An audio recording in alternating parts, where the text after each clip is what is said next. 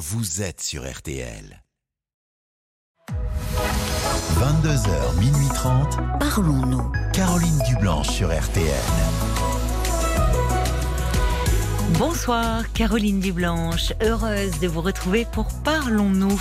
C'est votre moment chaque soir sur RTL, une respiration en début de soirée pour faire le point dans vos vies agitées et pour vous confier en toute liberté. Jusqu'à minuit et demi, vous pouvez joindre le standard de Parlons-nous au 09 69 39 10 11. Ce soir, euh, Manon et Paul vont vous accueillir et s'occuper de vous sous le regard attentif de Nicolas Godet à la réalisation de l'émission. Et nous attendons aussi euh, vos réactions, bien sûr, par SMS. Vous commencez votre message par les trois lettres RTL et vous l'envoyez au 64 900 35 centimes par message. On vous lit également sur la page Facebook RTL-Parlons-nous. Bonsoir Madi. Bonsoir Caroline. Merci de prendre mon appel. hein. Je suis ravie de vous parler. Ah ben moi aussi, je suis ravie de vous parler, je vous, ré- voilà, je vous écoute régulièrement et euh, bah, en fait votre voix, elle, euh, elle m'est très familière, donc euh, je suis, ça me perturbe pas plus que ça. Je suis ravie. Ah bah écoutez, ça change. En général, oui, euh, les auditeurs disent qu'ils sont un peu intimidés, mais non, là vous êtes en terrain familier. Euh, tout à fait. Bah, c'est très fait. bien. Vous avez une voix très tonique. Hein euh, Ben, Très euh, oui, dynamique. en général, en général. Oui. Oui. Alors vous voulez me parler de votre petit-fils euh, Oui, alors j'ai un, un petit-fils de 6 ans D'accord, d'accord. et euh, qui a depuis quelques années maintenant des réveils nocturnes, mais pratiquement, euh, enfin si c'est pas toutes les nuits, ça l'est presque. Et alors ma fille et mon gendre ont pratiquement tout tenté. hein, Oui. Euh, le dialogue, rassurer, euh, trouver des petites astuces, bien sûr, la veilleuse, la porte Oui. des toilettes ouverte parce que c'est des réveils au moment où il va faire pipi parce que bah, il se retrouve tout seul et, et il, il ne ça il ne gère pas du tout. Alors attendez, Et- euh, quand vous dites ce sont des réveils quand il des cauchemars ou des vous parlez de réveils nocturnes, c'est-à-dire Oui, c'est-à-dire qu'il va se réveiller euh, soit parce qu'il va entendre un bruit, alors il est peut-être en sommeil léger, oui, euh, donc ça va l'inquiéter, voilà, ça va Mhm. l'inquiéter. Soit il va être, il, il va avoir envie de faire pipi comme beaucoup d'enfants en Bah pleine oui. nuit. Donc euh, il se lève, donc il, met- avant de se lever, il faut qu'il appelle, qu'il appelle, qu'il appelle jusqu'à temps que papa ou maman viennent. Oui, la maison plongée dans le noir, c'est inquiétant. Oui, bon, il y a la veilleuse, il y a la lumière des toilettes euh, allumée, Mhm. c'est, euh, il y a tout ce qu'il faut, c'est volé ou pas fermé, mais euh, c'est tout fermé parce que euh, il le décide et euh, il y a rien qui change parce qu'en cours de de mois et voire maintenant d'années, ils se disent est-ce que tu préfères maintenant qu'on lève les volets pour voir les petits points blancs ou est-ce qu'on ferme encore euh, Ils ont tout tenté jusqu'au Mhm. psychologue. D'accord, oui. Et là, il sort d'une d'un cycle de séances, euh, je sais pas, je crois que je crois qu'il y en a eu une bonne dizaine. Oui. Et, euh, et en fait, il y a pas, elle n'a pas relevé de, de, de, de quoi que ce soit qui, qui pour l'aider en fait lui et les parents en fait. Ça n'a pas changé. Ça n'a pas changé. Elle n'a rien Euh, relevé dans. non. Elle n'a rien relevé de chez lui, dans sa pour, euh, personnalité, dans sa vie, dans. euh, Elle n'a Voilà. pas donné de conseils euh, qu'ils n'avaient déjà ouais, expérimentés par eux-mêmes? Oui, voilà exactement. Il ne veut pas dormir non plus chez les petits copains puisqu'il est en âge. Maintenant, il est en CP, donc euh, où déjà depuis l'année dernière, il y en a qui commencent des fois à, à faire des petites nuits chez les copains. ou- et euh, ça, il, il ne veut pas non plus. Chez ses papis et mamies, les autres papis et mamies, il le faisait, mais euh, avec difficulté aussi. Et puis euh, chez nous, c'est pareil. Alors nous, on est à 300 km à peu près de chez eux. Oui, donc il n'a pas le choix. déménager. Voilà. D'accord. Donc on oui. vient de déménager il y a pas il y a pas très très longtemps. Donc euh, euh, nous quand il dormait au début dans cette maison, mais même dans l'ancienne maison, hein, euh, c'était compliqué aussi hein, de toute façon. Euh, Mais euh, alors pareil, on allumait la lumière des toilettes, on faisait tout le, le- on a tout tout tenté. Mais vous me dites, euh, pour que. Il y a eu déjà plusieurs choses pour le, pour le rassurer, c'est bien l'histoire de la veilleuse, de. Oui, euh, mais. mais le rituel du coucher. D'accord.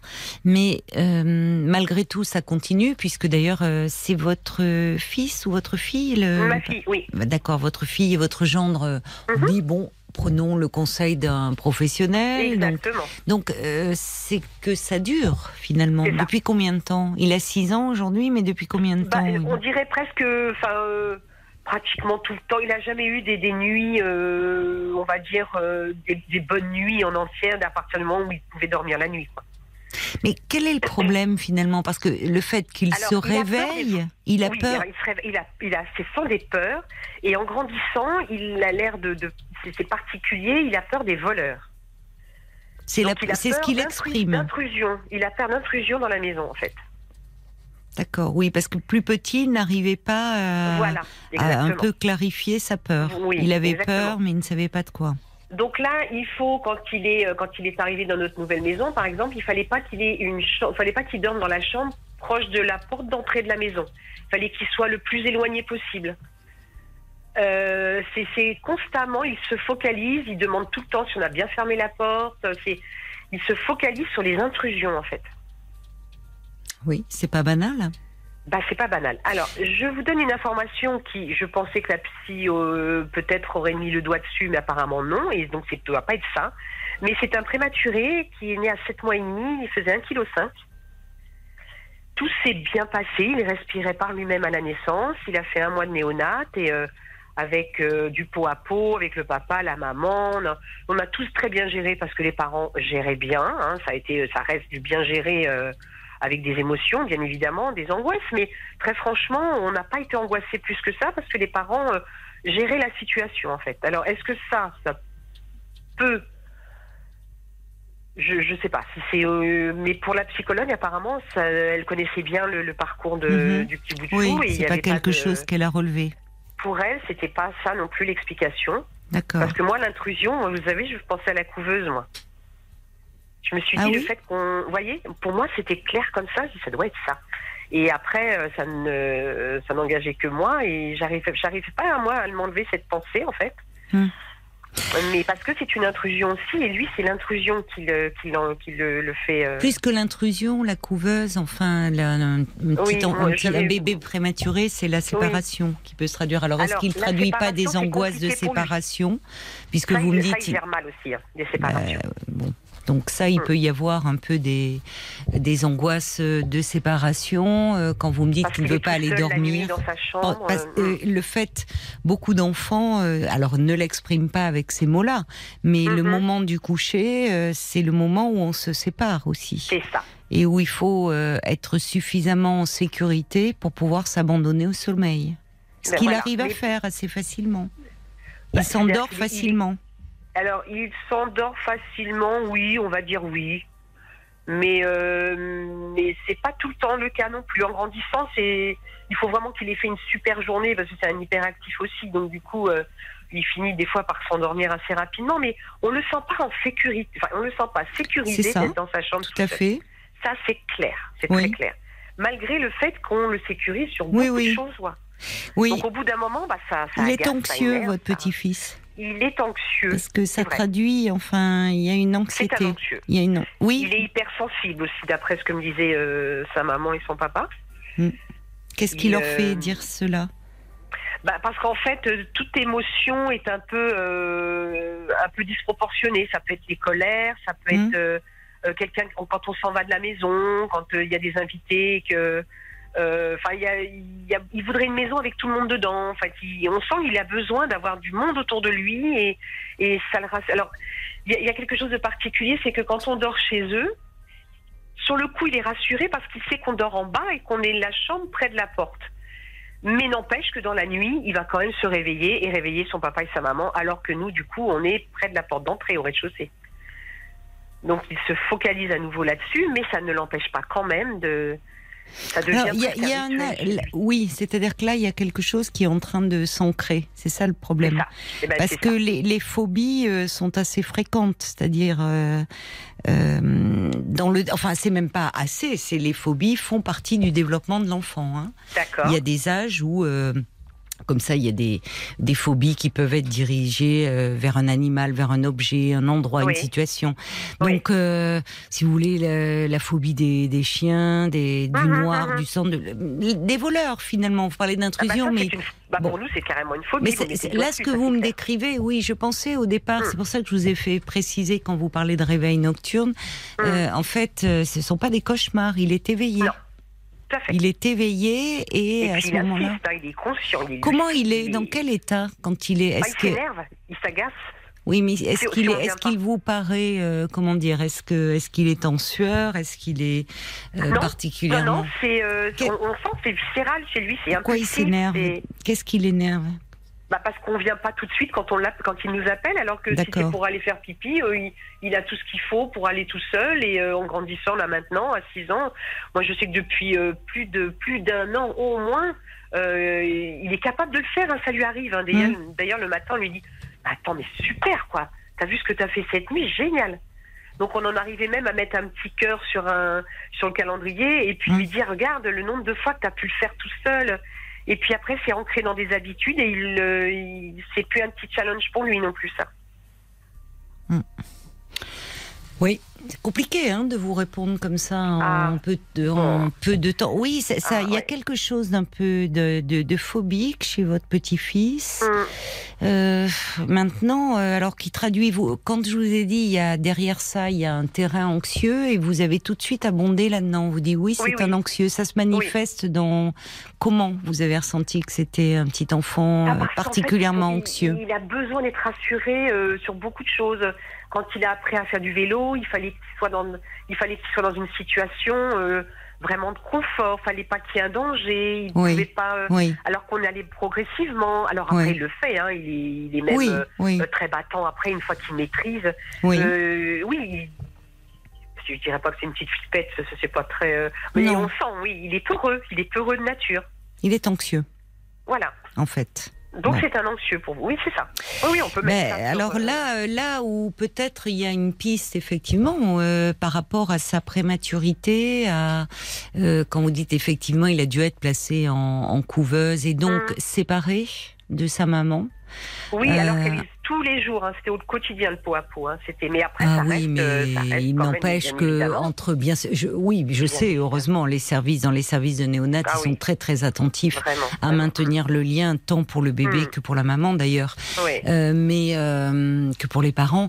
Mais euh, il n'empêche que bon, là où un enfant qui vient au monde à terme, euh, bah, il peut être dans les bras euh, de ses parents et rassuré en permanence.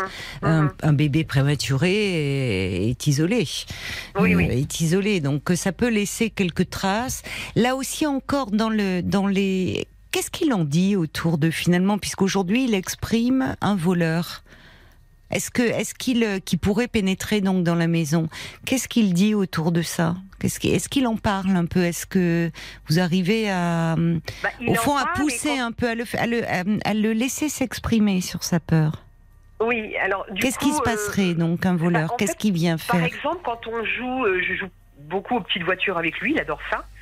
Et, euh, et comme j'avais un frère, donc j'étais toujours aussi habituée à ça, et euh, il adore ce moment-là.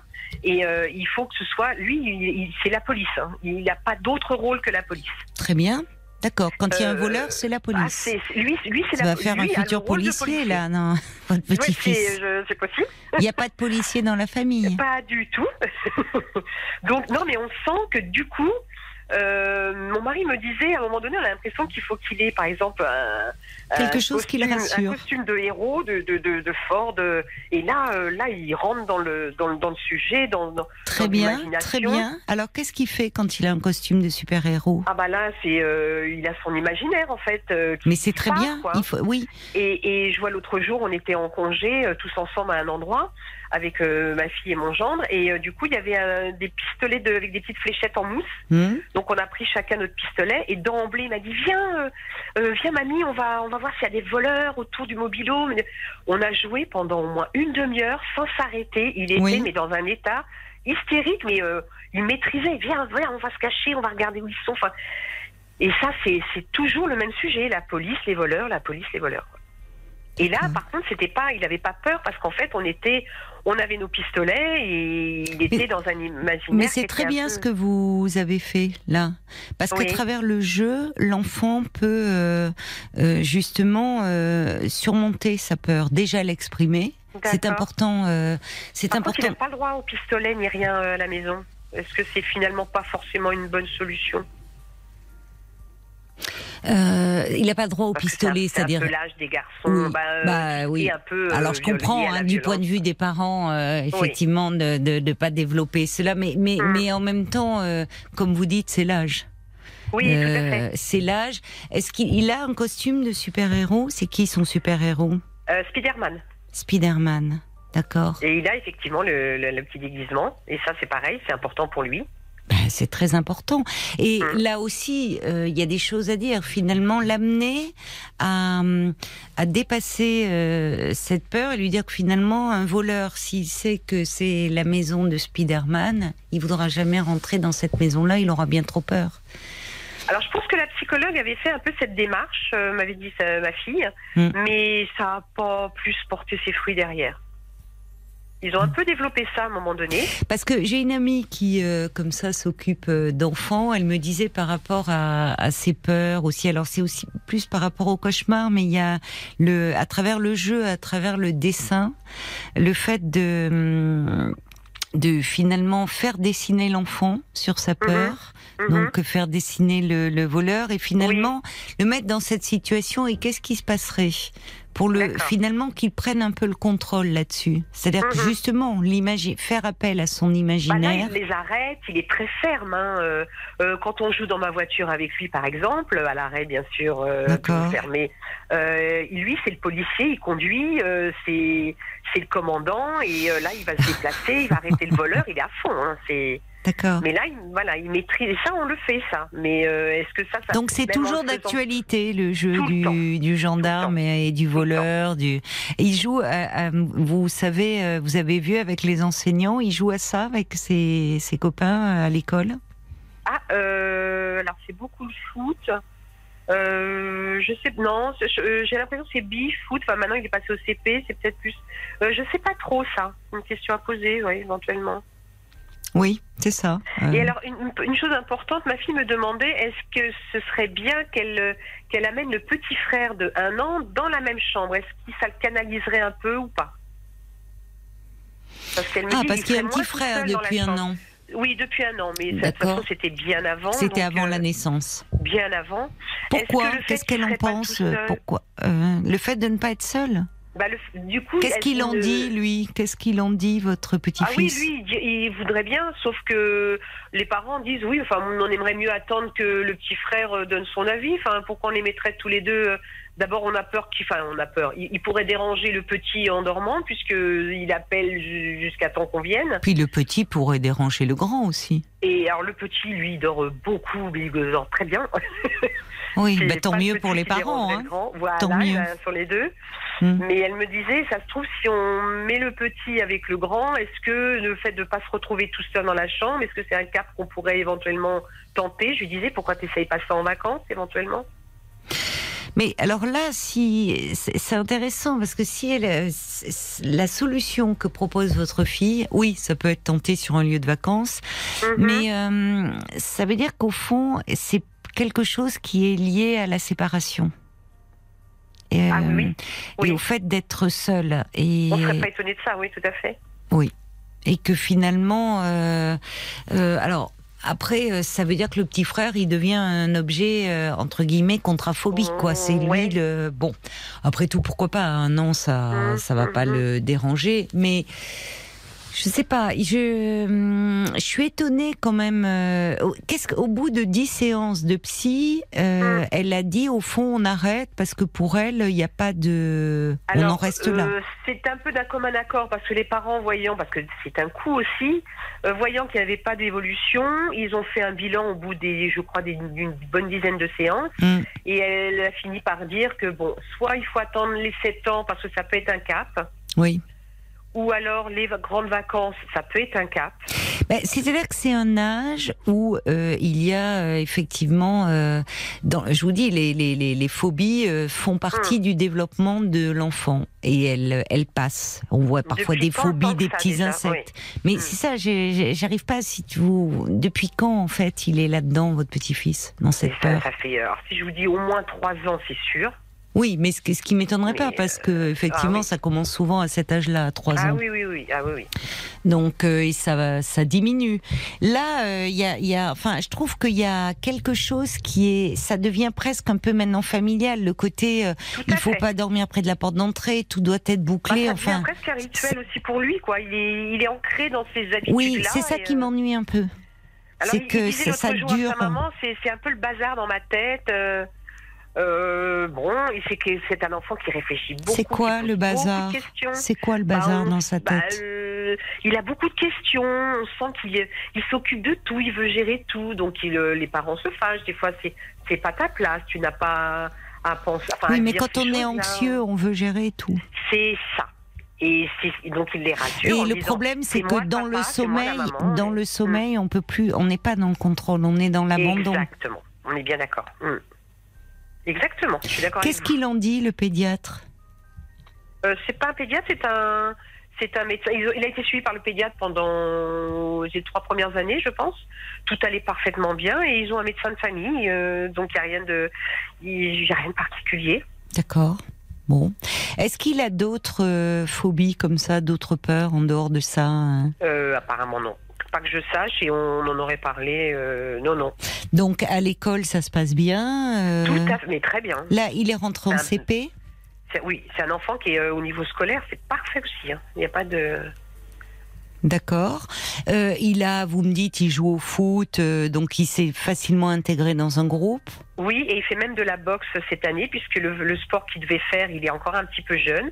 Et euh, du coup, ils ont été tentés par la boxe parce que justement, pour qu'il soit maître un peu de, enfin qu'il ait un, contrôle, un petit contrôle de défense qui pourrait peut-être l'aider aussi sur ce problème-là.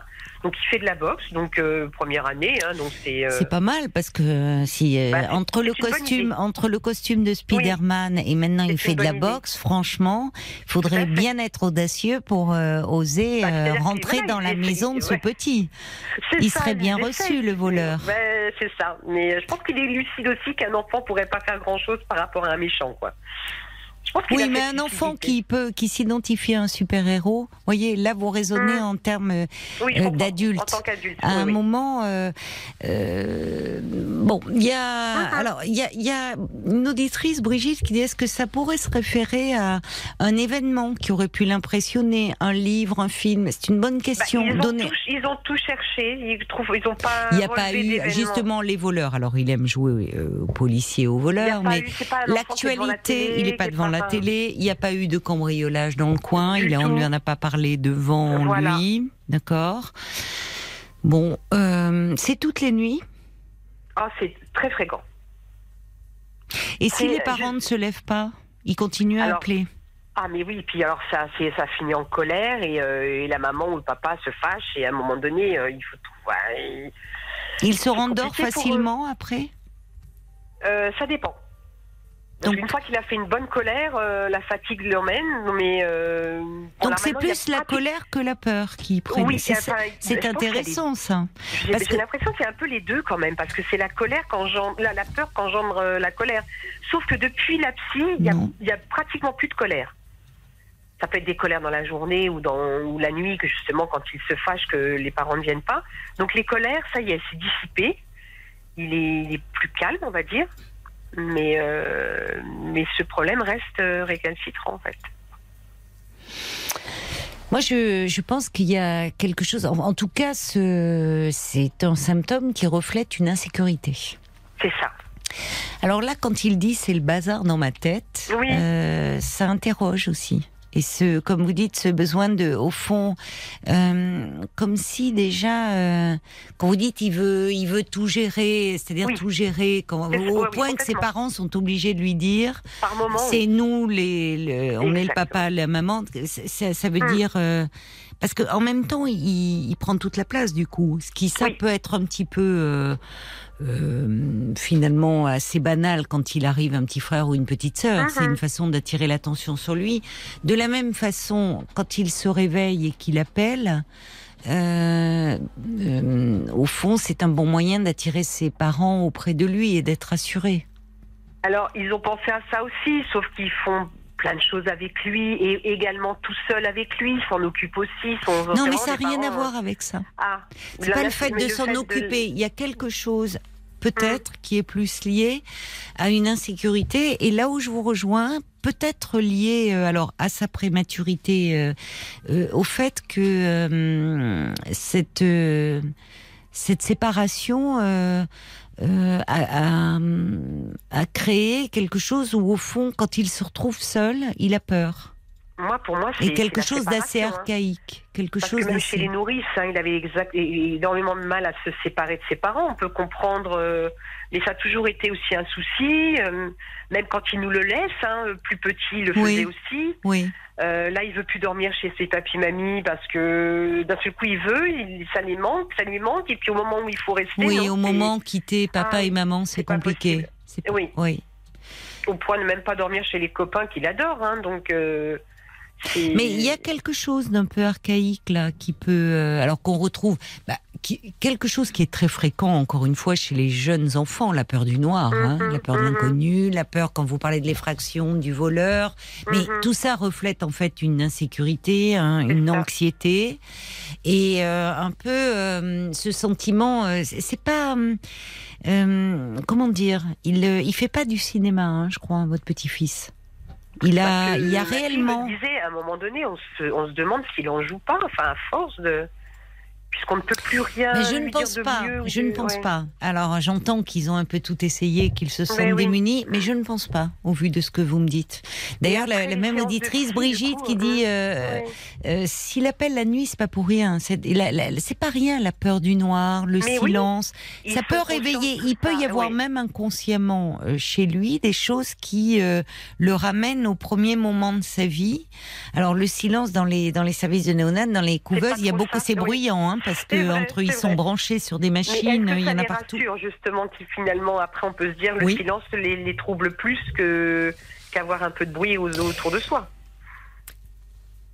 Oui, oui, bien sûr. bien sûr. Euh, non, non, hmm. mais bah, la peur du hmm. noir, elle persiste chez beaucoup d'adultes. Hein. Euh, regardez, euh, vous êtes sur une route de campagne. Dans, quand on vit dans les villes, on a l'habitude d'avoir de la lumière autour de nous. Vrai, vous êtes sur une route de campagne, il n'y a pas une lumière, on n'est pas très rassuré. On n'est pas très. Non, mais c'est quelque chose de très archaïque qui demeure. Et je trouve que euh, votre suggestion est, me paraît pertinente. Je pense qu'il y a quelque chose de cet ordre-là que l'on voit, alors notamment dans la difficulté de coucher les enfants, les enfants mhm. qui retardent toujours le moment. Et justement, ils retardent le moment. C'est euh, après l'histoire, ils veulent un verre d'eau.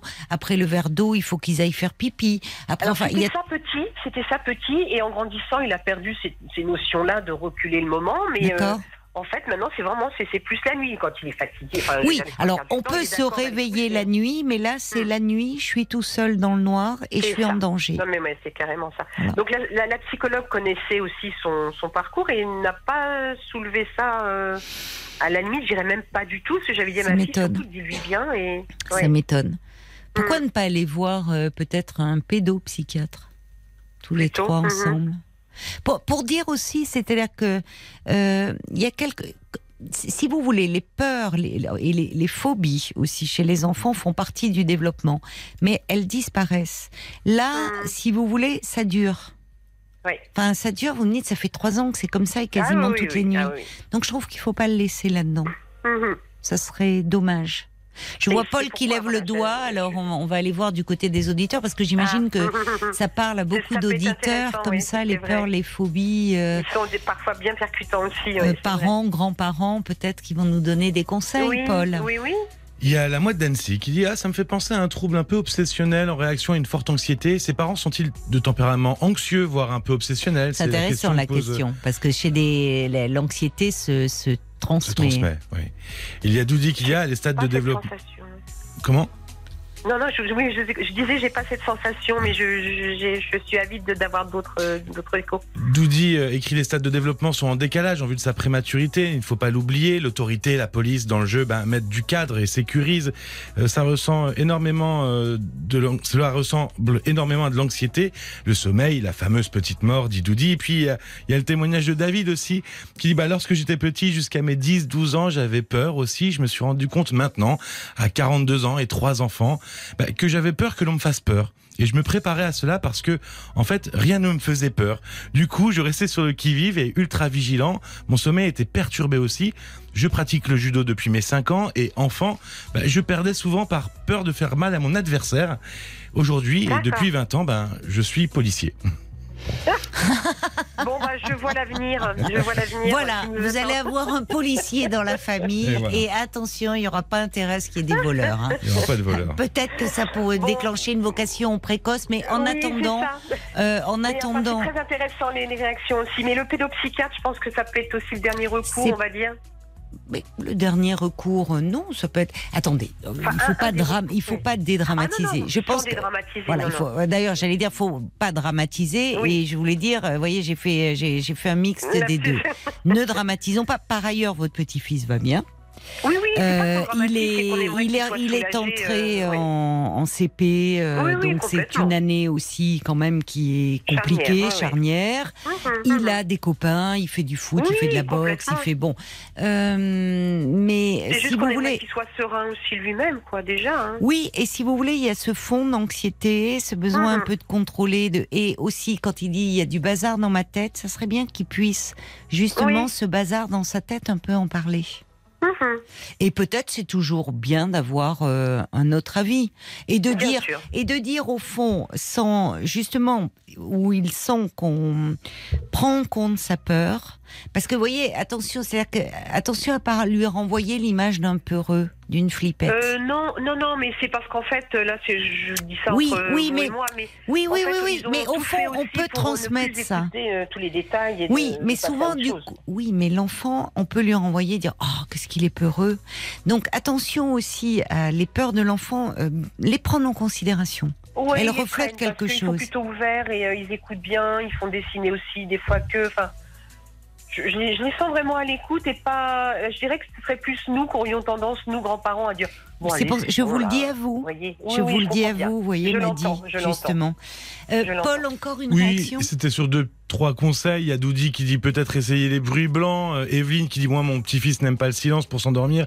Il dort avec les vagues de l'océan, ça le calme. Et puis euh, Anne qui est pédiatre qui dit bon, moi dans des cas similaires il m'est arrivé de proposer de leur ouvrir une nouvelle peluche symbolique comme un chien, un lion chargé euh, de la garde de la chambre de l'enfant la nuit. Ah, mhm, Oui, c'est important ça. mhm, mhm. Le, le Très bien, costume oui, de, de Spider-Man euh, sur, sur euh, un porte-manteau à l'entrée de la porte. à l'entrée de la porte, euh, une peluche, un lion Oui, qui euh, je se vois. jetterait sur le voleur. Alors ça peut être des, des, des choses comme ça, très pratiques, qui Oui. peuvent sécuriser l'enfant aussi. On peut, on peut essayer, effectivement. Euh, Mhm. Donc des. Alors après, quand vous allez voir, oui, il est toujours possible de prendre euh, un, un autre avis et plus voir un peu sur le terrain un peu de l'anxiété.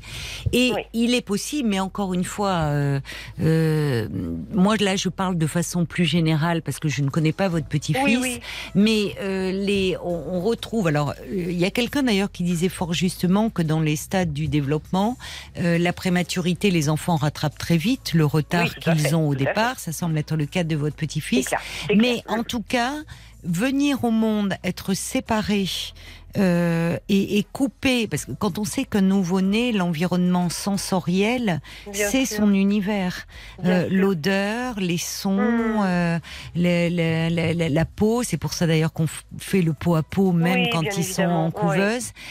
C'est un, cette rupture-là, elle est traumatisante hein, pour un tout petit. Oui. C'est pas rien de Mhm. passer par euh, Bien sûr. euh, bien la néonate, être euh, Mhm. dans une couveuse seule avec des soins qui sont quand même un peu agressifs. Ben Donc voilà, il y a peut-être inconsciemment quelque chose Mhm. autour de l'angoisse d'abandon et de. Oui, séparation derrière tout plus ça. ou moins toujours fait hein, C'est ce que vous me dites. mais C'est ce que vous me dites. moi, Et la nuit, la nuit, beaucoup d'enfants en fait expriment la. Au fond, c'est il faut quitter papa maman pour aller dans sa Mm. chambre. Ça. Euh, alors l'expérience avec le petit frère. D'ailleurs, le petit frère, il, est, il dort où? Il a sa chambre ou il dort Il avec a sa papa? chambre. D'accord, il n'est pas avec papa et maman. Il a sa Ah non, chambre. non, non. Assez vite, il, est, il avait sa chambre et. euh, Pourquoi pas voir aussi, si euh, finalement, parce que là, il ne Mhm. serait pas seul. Pourquoi pas? Oui, parce qu'on lui avait dit une fois, bah écoute, tu- si tu veux, on met ton petit frère. euh, Oui, puis comme ça, s'il y a un voleur, je me cacherai derrière son lit. Vous voyez, c'était bon. Oui, oui, c'est. On il a, sentait il que a- c'était bien, bien il a quoi. tout C'est- imaginé. Oui, oui, non, mais c'est pas. Oui. Voilà. C'est pas du cinéma. Oui. Donc oui, parce me- que là, ce sont des réponses instinctives. Hein. Elles sont pas Ah non, non, mais on est dans quelque Ouais. chose, oui, d'un peu. complètement. Oui, oui. Et je vous dis, des peurs comme ça pour les parents qui écoutent, ça passe. Des petites phobies, ça passe. Euh, Oui. Quand elles s'inscrivent dans le temps, il faut euh, les prendre en considération. Il faut chercher. Oui, oui. Voilà. D'accord. Merci Bah, je beaucoup. Maddy. Je vous remercie du conseil. euh, merci aux auditeurs et euh, on va avancer petit à petit. Mais comme ça oui, aussi, mais euh, oui, vous allez y arriver. Vous allez y Merci. arriver. Merci, Merci beaucoup, et Maddy. bonne émission. Merci, au revoir. Au revoir.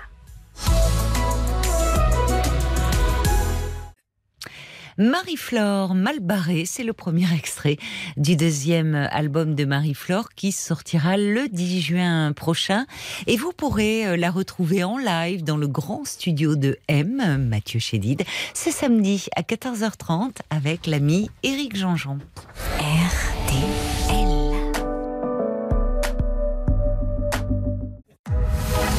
Jusqu'à minuit 30, Parlons-nous. Caroline Dublanche sur RTL. Bonsoir Laura. Bonsoir Caroline, Bonsoir, bienvenue. merci beaucoup. Je suis très touchée qu'on m'ait rappelé et je suis fan de Paul qui est vraiment très drôle et qui s'est décontracté euh, euh, dans, ben voilà, dans ce passage qui est un petit peu, un petit peu difficile. Ah bah écoutez, il est à mes côtés, vous verriez le sourire ravi qu'il affiche. Vraiment, voilà. Du coup, il est gêné, il sort du studio. Mais très heureux néanmoins. Bon, écoutez, moi en fait l'objet de mon appel c'était pour témoigner. Si ça peut rendre service à, à des gens au passage, ce serait merveilleux.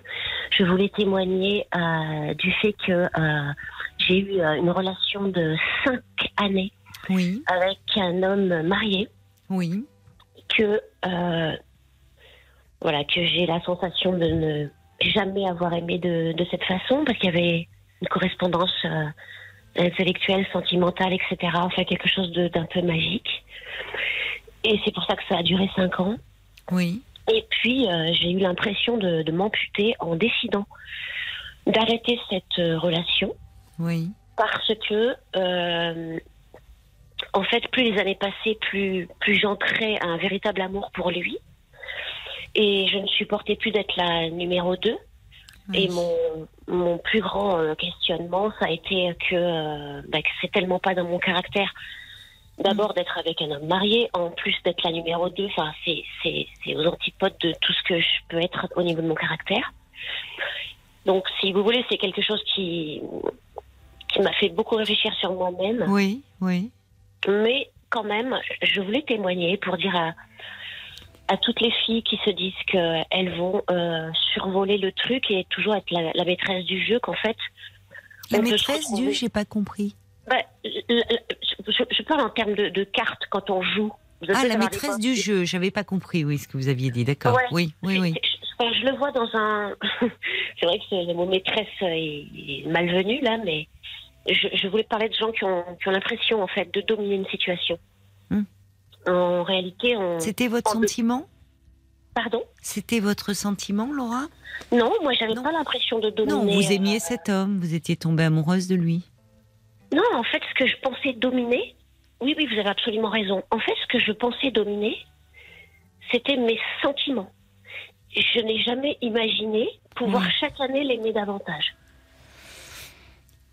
Il l'a- Est-ce qu'il. euh, Est-ce qu'il vous a fait des promesses par rapport à l'avenir? Est-ce que, par, enfin, est-ce qu'à un moment vous avez fait des projets d'avenir ensemble, ou est-ce que dès le départ il vous a dit que euh, il ne quitterait pas euh, son épouse?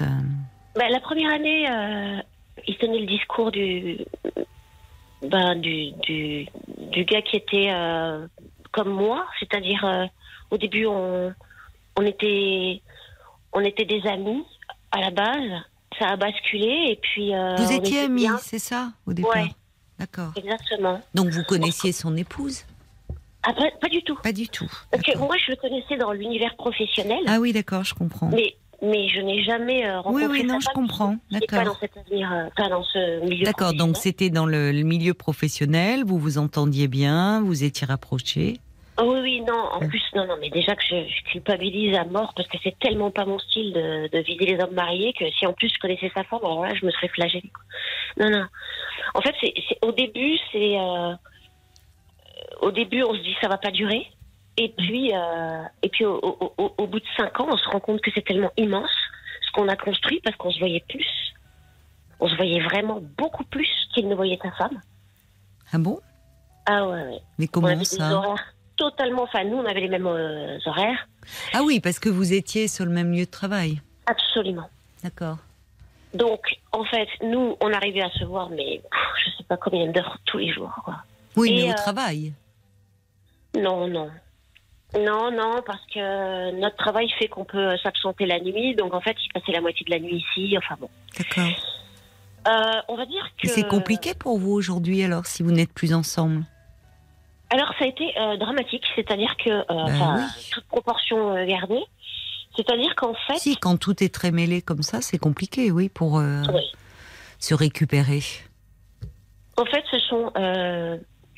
C'est- pour ça que je voulais témoigner, c'est que ce sont euh, les sentiments euh, qui grandissent, euh, alors qu'on on, on peut pas les contrôler comme on se disait au début. les, les sentiments deviennent de, de plus en plus grands, et puis et puis j'ai eu vraiment la sensation comme un instinct de survie de devoir tout stopper Oui. au moment où c'était le, le plus fort. Et c'est arrivé juste avant Noël, alors que tous ces cadeaux étaient au pied du sapin.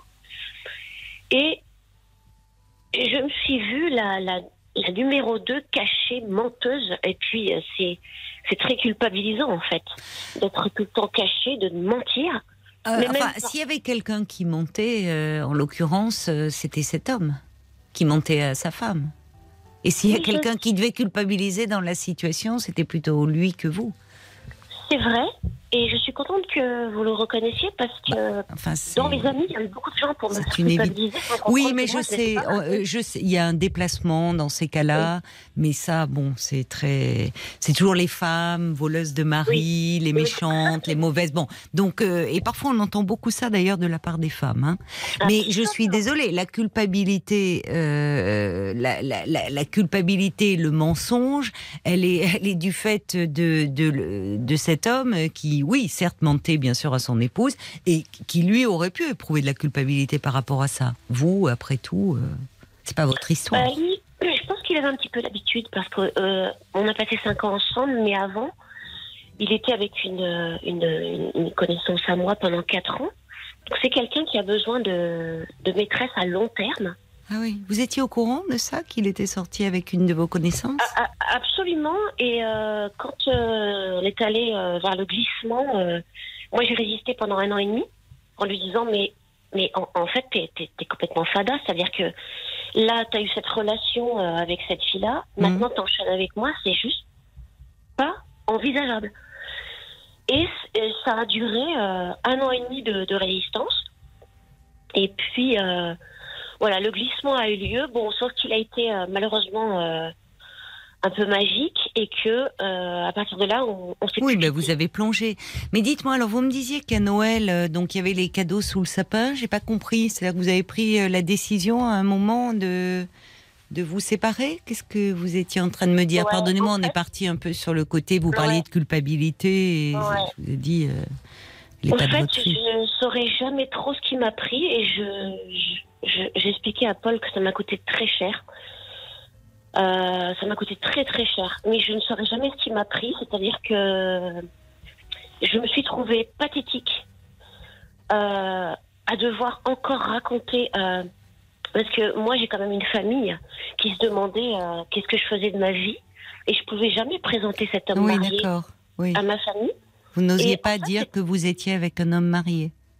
Bah, si, j'ai fini par le dire parce Oui. que parce qu'il me voyait euh, très très amoureuse, très d'accord. très joyeuse. Mais j'étais pas très fière de, de ça. C'est pas un truc qui me fait rêver. Et, euh, et voilà. Et euh, il y avait aussi des, des problèmes ponctuels qui faisaient que ben, je- moi, bon, voilà, j'ai eu des ennuis de santé. Euh, je ne pouvais pas l'appeler au secours parce qu'il était en famille. Euh, mais quand je vous dis voilà des ennuis de santé, c'est que j'ai vraiment euh, Il y a un moment où je ne pouvais, pas, je pouvais pas marcher, j'étais opérée de la moelle épinière. Oui, en effet. Et en fait, on, on, peut même pas faire ses courses, aller euh, prendre son médicament. Le gars est aux abonnés absents parce qu'il y a un petit week-end comme ça, etc. Et, euh, et, là, on se dit, mais, mais je suis une pauvre merde, en fait. Euh, je fais tout, je fais tout ce que. Enfin, mon cœur est rempli d'amour pour lui. Et en fait, ma vie est. Il n'est pas là.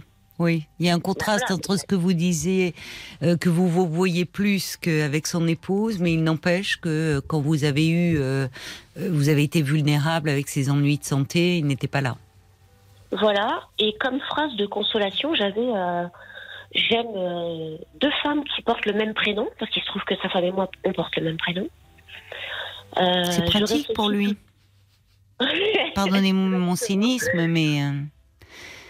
Et il me disait, je, je, je réfléchis tous les soirs euh, à laquelle choisir. Enfin, ça devenait. Euh, c'est pervers de vous dire ça. Euh, enfin, d'abord, c'est, c'est, enfin, je trouve, c'est, oui, c'est,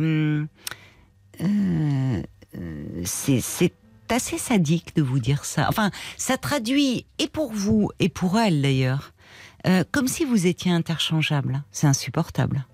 Je ne sais pas à quel moment il vous a dit ça de votre relation, mais enfin, oui, comme si. C'est intéressant que, vous releviez ça parce que je voulais vous dire un truc qui m'a énormément choqué alors que c'était en pleine joie.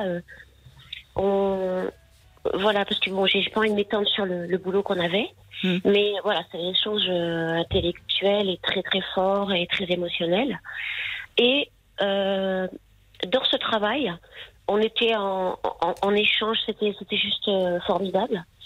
Et euh, un, un, moment, euh, je sais plus ce qu'on fêtait, c'était peut-être mon anniversaire ou le sien, je ne sais pas, il y avait des bougies, du bon champagne. Et à un moment donné, il s'est retourné alors qu'il n'y avait rien pour, pour, pour, pour tirer une phrase pareille qui m'a enfin, qui m'a anéanti. Bah, il y a de quoi? Il m'a dit. Il y a de quoi? Parce que c'est. Tu vois, réussi des, as réussi des grands concours, tu as eu tout ce que tu voulais dans ta vie j'étais en train de réfléchir au fait que, que la, la, seule chose que tu n'auras jamais, finalement, c'est moi. Quel narcissisme Et là, incroyable. Ça s'y prêtait, mais tellement pas oui. que j'ai. J'étais. C'est fou d'aller dire ça, enfin, vraiment. Euh, euh, je, comprends que vous ayez été saisi, mais vous vous rendez compte, il faut quand même oser euh, dire une phrase pareille, parler. Ce que je voulais vous dire, c'est que la réputation de cet homme, oui. Euh, si vous interrogez mille personnes qui le connaissent, hmm. ils vont vous dire totalement l'inverse. Ils vont vous dire qu'il est d'une modestie incroyable. c'est quelqu'un qui va marcher euh, voûté, qui va regarder les gens par-dessous et qui, va absolument il, pas il doit être assez séducteur quand même, cet homme dans ce que vous décrivez alors, séducteur, c'est une évidence, mais, euh, pas forcément. Il y a plusieurs euh, façons de séduire, hein, d'être dans. Enfin, en tout cas, d'être dans la séduction. Enfin, vous dire, euh, voyez comme il a besoin de de se mettre au-dessus, sentiment de supériorité. Tu réussis tes concours, tu réussis plein de choses. La seule chose que tu n'auras pas, c'est moi. Mais pour qui il se prend? C'est terrible parce qu'aujourd'hui, si vous voulez, avec ma façon de, entière d'avoir euh, d'avoir des sentiments et de l'avoir aimé, aujourd'hui, c'est comme si depuis, euh, depuis euh, un an et demi, un petit peu comme quand j'étais allée en Norvège, vous savez, quand il fait un petit peu noir tout le temps, je me bats énormément. Le sport, le yoga me, me sauve mais j'ai vraiment l'impression qu'il y a comme un voile, que plus rien n'a le même goût, que je dois mm. tout le temps combattre et lutter pour que les choses soient aussi joyeuses qu'avant. Ben et en réalité, elles, elles, elles le sont pas parce que je suis complètement détruite. Et je voulais pas appeler pour me plaindre parce que j'entends des gens, euh, moi je vous écoute euh, presque tous les jours. Non, j'ai le sentiment que vous vouliez délivrer un message au début de votre appel. Vous avez dit si ça peut être utile, et au départ vous parliez un peu, euh, je peux me tromper, mais j'ai le sentiment, euh, oui, pourquoi avez-vous appelé En fait, le, message que je voulais livrer, c'est que je sais qu'il y a beaucoup de, de couples qui, pour euh, durer, par exemple, hmm. se, se trompent. Et je voulais avertir les gens euh, qui ont une relation euh, extra-conjugale, qu'elle n'est pas toujours euh, euh, tiède et lisse et qui, et qui peuvent se retrouver dans une situation comme moi, où quand j'ai pris par exemple cette décision après cinq ans, c'est pas, pas rien, Mm. de tout stopper, euh, et je n'en suis pas remise. Euh, c'est vraiment une situation qui est, qui est très compliquée. J'ai pas pu travailler, je pouvais plus manger. J'ai perdu 8 kilos. Mais parce qu'il a été, en plus, au-delà de, j'en- j'entends, euh, vous, vous l'avez éperdument aimé, cet homme. Euh, donc c'est une décision euh, qui vous a coûté énormément. De, mais comme vous dites, c'était un moment un peu sauver votre peau quand vous vous êtes Ouais. rendu compte, au bout de cinq ans, qu'au fond rien n'évoluait. Parce qu'après tout, euh, les, les- il arrive parfois que, enfin, le, le, le, le- le couple. Il y ait quelque chose, il y ait une rencontre et qui fasse vaciller le couple et vous auriez pu vivre euh, une histoire d'amour, il aurait pu, euh, euh, au fond, se séparer. Ce sont des choses qui arrivent, ça. Et là, il était, il était un peu. C'est pas la première fois qu'il avait une histoire. Vous dites avec une connaissance à vous, comme si finalement il y avait quelque chose chez lui euh, qui. Peut-être que d'ailleurs son couple tenait grâce à cela, au fond, grâce aux relations qu'il avait à côté. Oui, et que ça va. Ça Malheureusement.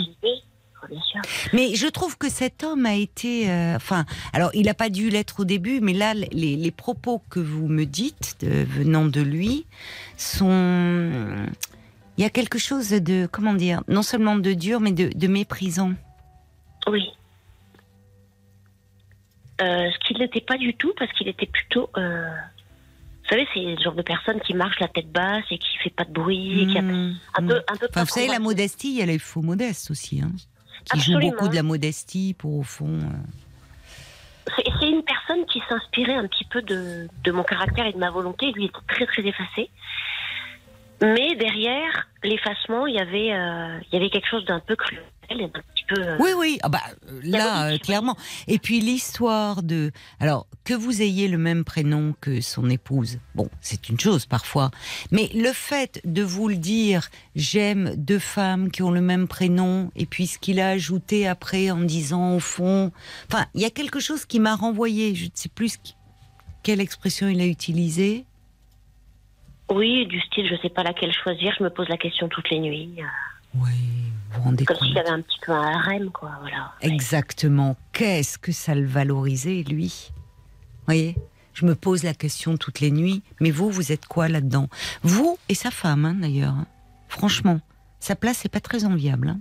Oui, moi, ça ça m'a fait beaucoup de peine euh, pour elle parce que à chaque fois qu'elle trouvait un texto ou un truc, euh, elle, elle a quand même, euh, elle a quand même euh, beaucoup de, de courage. Ah, parce qu'elle que- trouvait des textos.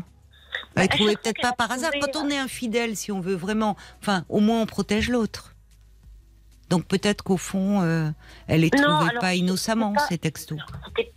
C'était- pas vraiment ça parce qu'elle le fliquait pas du tout. Elle était Ah, extrêmement. mais j'ai pas dit qu'elle le fliquait. Mais qu'on Ouais. peut s'arranger pour qu'il y ait des choses. Justement, je parle pas d'elle. Pour qu'il y ait des choses qui soient vues et connues.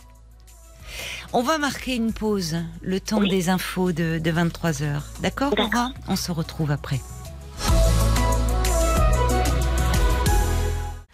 22h, minuit 30. Parlons-nous. Caroline Dublanche sur RTN.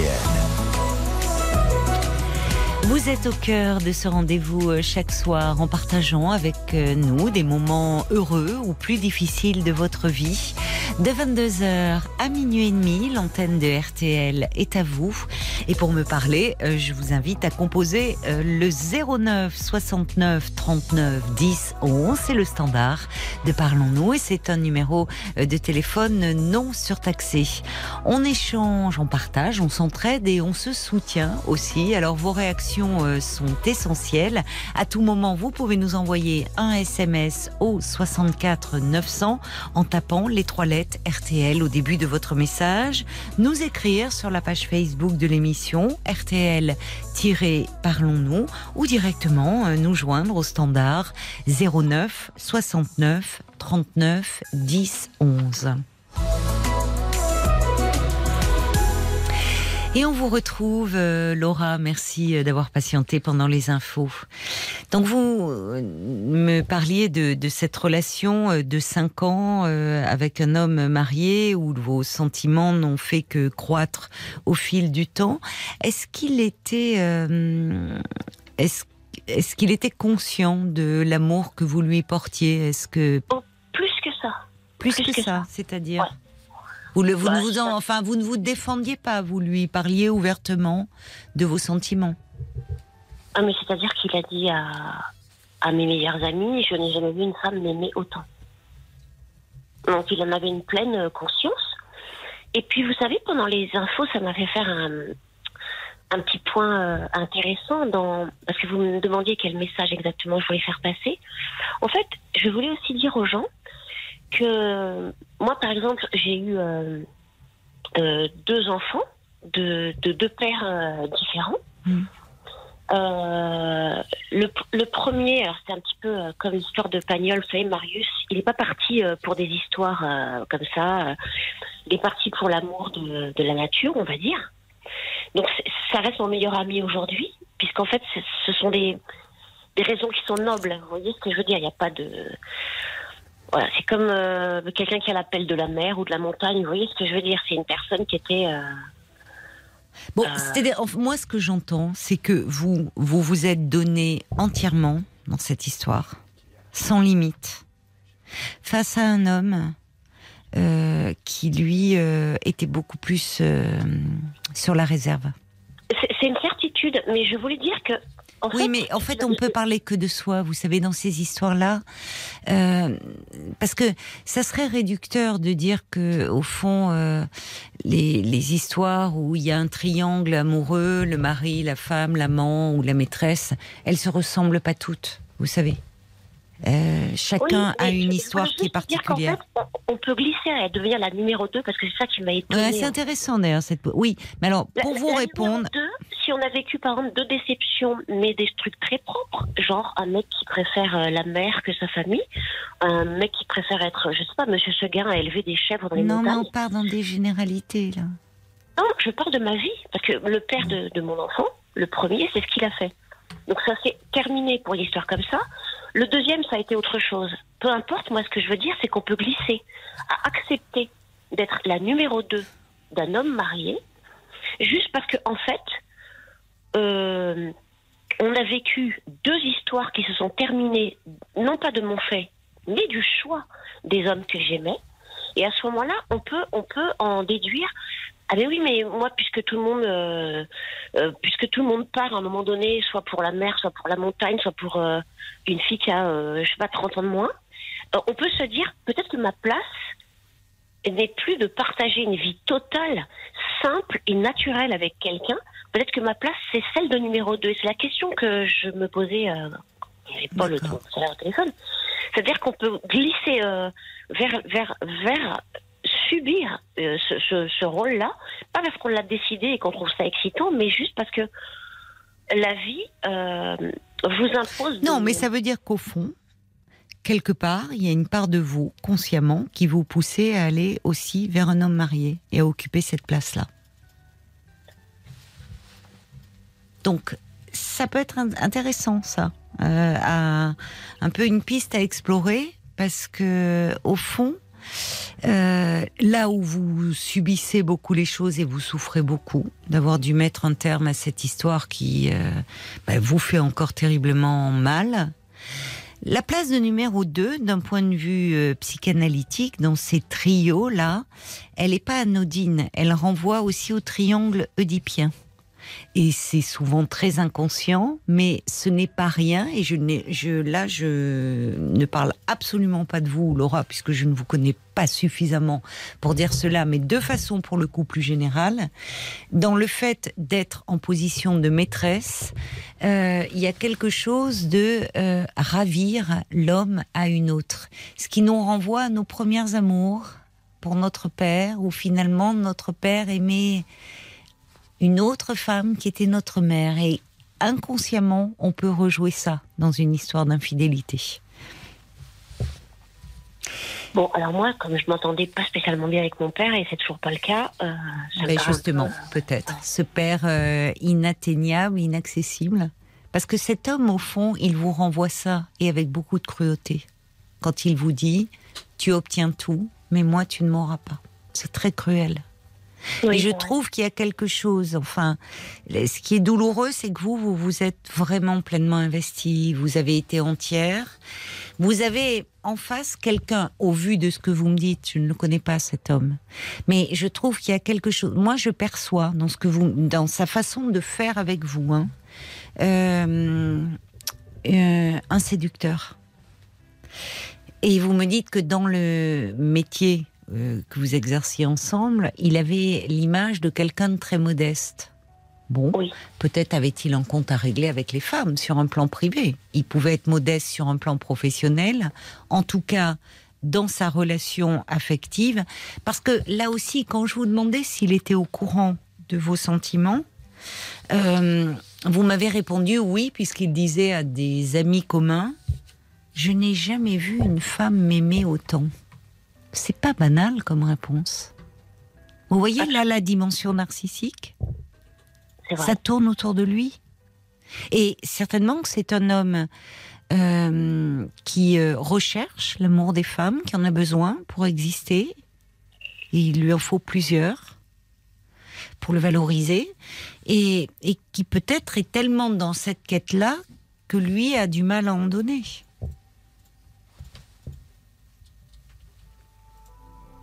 Oui, en tous les cas, ce qu'il donne, c'est euh, c'est euh, c'est beaucoup de malheur, puisque si on pense à moi, à la maîtresse d'avant ou à sa femme, Oui, il Euh, fait du fait, mal autour tout de le monde lui. est malheureux. Tout Oui, le monde est il est malheureux. Oui, oui, oui. On en voit un seul sourire dans toutes les étapes, Oui. tout le temps. Mais il sait Et se faire aimer des femmes. Pardon?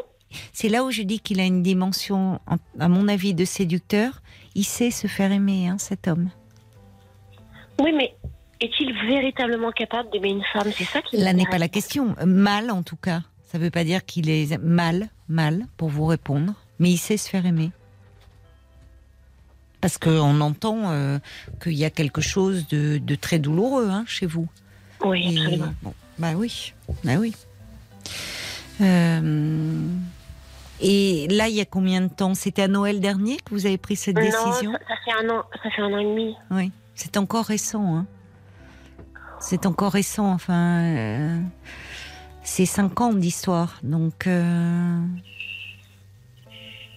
il faut vous donner du temps. Vous en parlez un peu euh, Oui. vous- Vous êtes suivi pour parler de, de Ouais, ouais. cela Oui. Ouais. Mais euh, Comment vous faites dans le travail alors, puisque vous vous êtes connu par ce biais-là et vous travaillez euh, ensemble? Est-ce qu'il est toujours dans votre environnement Non, alors, en professionnel? Non, en fait, c'était c'était arrivé trop de fois, les petites euh, coupures, chaque fois que Hmm. sa femme trouvait un SMS. Donc là, euh, comme j'ai fait les choses en grand et d'une façon définitive, en réalité, là, je, je lui ai demandé, ainsi qu'à euh, la direction de l'endroit où je travaille, Hmm. de, euh, de le faire travailler juste à côté parce qu'on a plusieurs succursales, vous voyez. D'accord. Et ça a été accepté Oui, absolument, euh, de par tout le monde. C'est D'abord, bien ça a pour vous. arrangé, euh, sa femme en un. Euh, lui, qui était euh, voilà, comme un trouillard à genoux, parce qu'à ce moment-là, il voulait absolument euh, récupérer sa famille. Et puis, euh, et puis moi, je, je- je l'ai fait encore une fois euh, en même temps que la séparation, parce que euh, je savais que si je le recroisais, cette histoire-là, elle pouvait durer encore dix ans. Et que Oui, oui. C'est que fatal j'en- attraction, quoi. Hmm. plus, exactement. Donc vous ne le recroisez plus, là Non. Bon, c'est bien, c'est bien pour vous. Ça va vous aider, ça.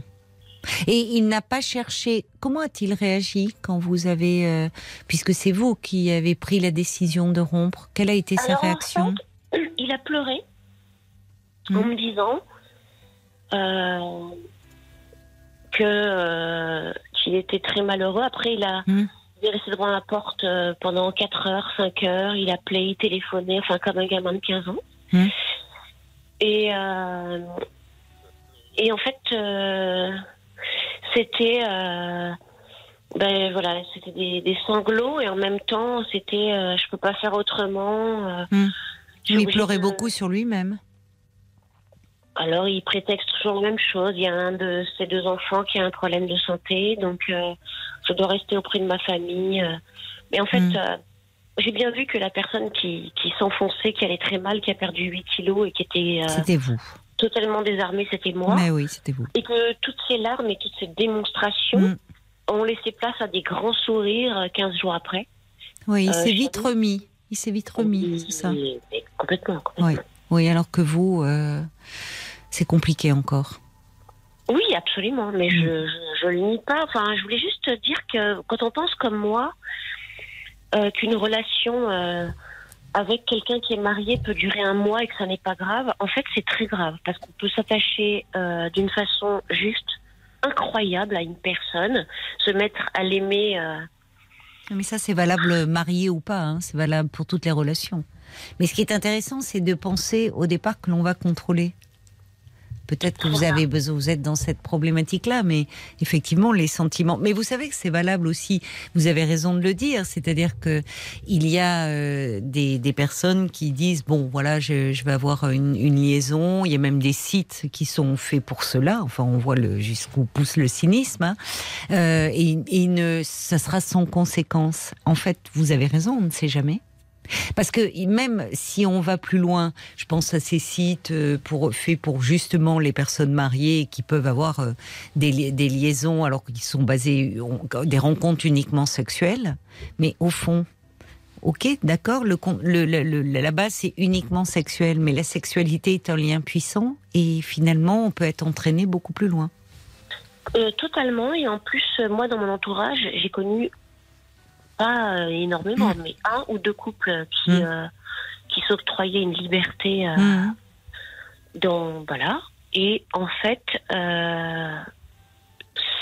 ça a très très mal tourné, pas tout de suite, mais ça a très très mal tourné cette liberté. euh, de- voilà. Parce que au bout de 7, 8 ans, 5 ans, 6 ans, peu importe, euh, il y en a un des deux qui va tomber amoureux extrêmement fort de, de quelqu'un d'autre. Et là, c'était pas les données du, du jeu euh, qui étaient euh, qui étaient prévues par, Oui. le, par le initial. Et Oui. là, ça devient extrêmement euh, souffrant comme. euh, Bon, il faut que vous vous occupiez de vous en tout cas, que vous vous donniez du temps parce que cette histoire, vous, vous y avez laissé des plumes. hein. On l'entend. Il y a beaucoup de réactions. Il y a, il y a Bambi qui dit au fond, pardon? Ah ça oui. beaucoup, Ben, je vais vous les lire. Euh, alors, il y, avait déjà au début, on va prendre par le départ, il y avait Olivier euh, qui disait, vous, euh, quand on parlait de la culpabilité, hein, c'était au tout début de, de notre échange. Olivier ajoute dire, bah, c'est pas à vous de culpabiliser, de culpabiliser, euh, vous, vous ne trahissiez personne. Euh, Il y a Anne aussi qui dit Je vous trouve très dur avec vous-même, euh, Laura. Vous l'avez aimé. Et voilà, c'est comme ça. Et ça, c'est quelque chose où vous n'y pouvez rien. Et c'est la souffrance, elle est aussi, votre souffrance, à la hauteur de cet amour que vous avez porté euh, à, cet homme. Il y a Joseph qui dit Au fond, vous avez bien fait de partir grâce à votre ins- instinct de survie, comme vous avez dit. Euh, il ne vous aura pas non plus. Voyez, il revient sur euh, la phrase que Ouais. euh, euh, Jacques dit bah, Vous avez réalisé que finalement cette situation ne, ne, euh, était devenue trop frustrante, pour ne pas dire un peu avilissante pour vous. Vous attendiez un petit coup de pouce pour finalement éclore et vous libérer un peu de ce joug invisible. Il y a Bambi aussi, elle dit Au fond, cet homme, vous l'avez connu, vous saviez déjà, il était déjà un peu volage.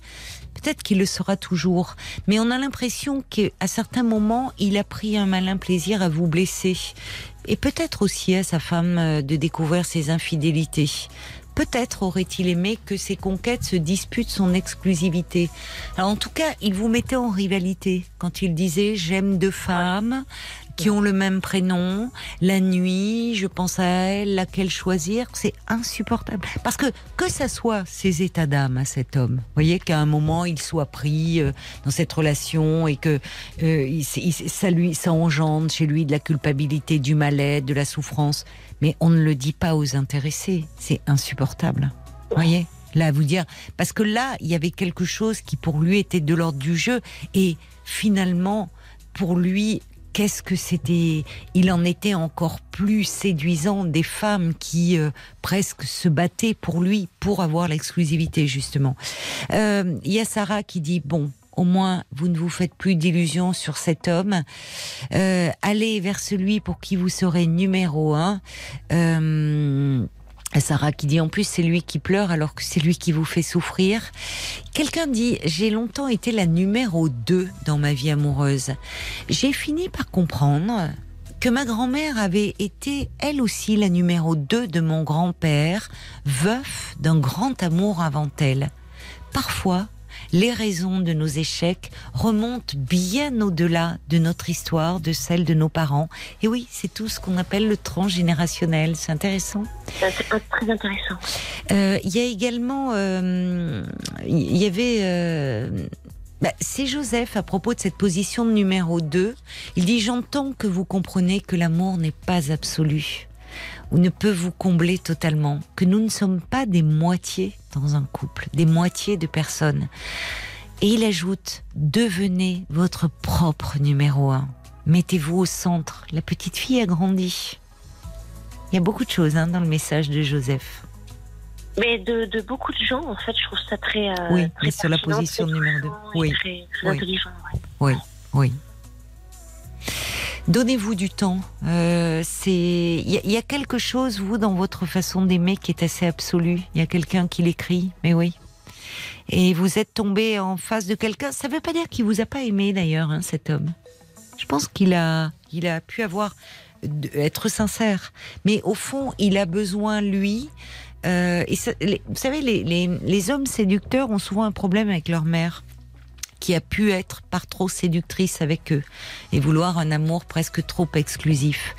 Ils n'en ont pas conscience, mais inconsciemment pour se défendre de cette intrusion-là, de cet amour maternel, justement par trop dévorant, eh bien souvent euh, aimer une seule femme est dangereux.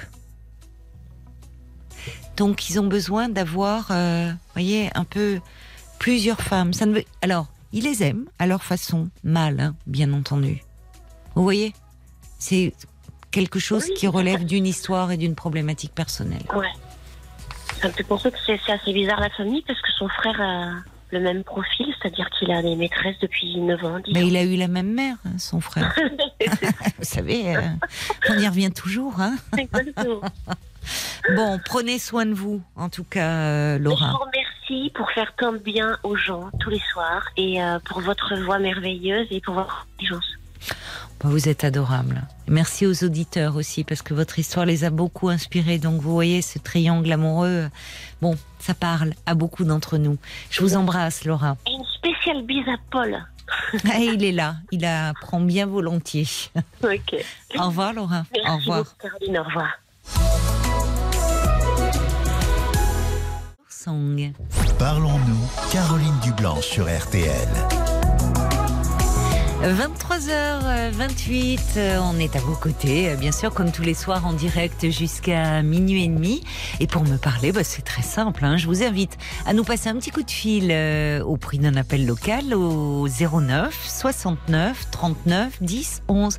09 69 39 10 11. Et ne vous privez pas hein, d'appeler ce numéro si vous souhaitez euh, réagir à un témoignage. Vous avez été très nombreux euh, à réagir par SMS sur la page Facebook au témoignage de euh, Laura qui nous parlait de ce triangle amoureux, euh, euh, elle étant euh, en relation, enfin ayant une liaison avec un homme marié, ça vous a beaucoup inspiré. Bah, sachez que euh, vous pouvez bien sûr nous écrire, mais aussi nous parler de votre histoire. Je pense à, à cette dame qui disait qu'elle avait découvert finalement qu'elle avait été longtemps numéro 2 dans sa vie amoureuse pour se rendre compte que sa grand-mère avait été elle-même dans cette position-là. Ça pourrait être intéressant de vous entendre. Mais pour le moment, c'est Fab qui est avec nous. Bonsoir Fab. Bonsoir Caroline, Bonsoir, bienvenue. merci. Euh, voilà, ça fait 26 ans que je suis marié à, à mon épouse. Enfin, 26 ans qu'on est ensemble. 22 ans qu'on est mariés, on a quatre enfants et depuis le mois de janvier, euh, on est en instance de divorce. Oui, J'ai appris, euh, il y a quelques semaines que euh, très rapidement après avoir pris cette décision, euh, elle était partie euh, sur des sites de rencontres avec voilà pas mal d'aventures et je me suis rendu compte que je l'avais perdu, que je l'avais perdu, que ça reviendrait pas, Mm. que c'était l'amour de ma vie. Voilà, c'est l'amour de ma vie.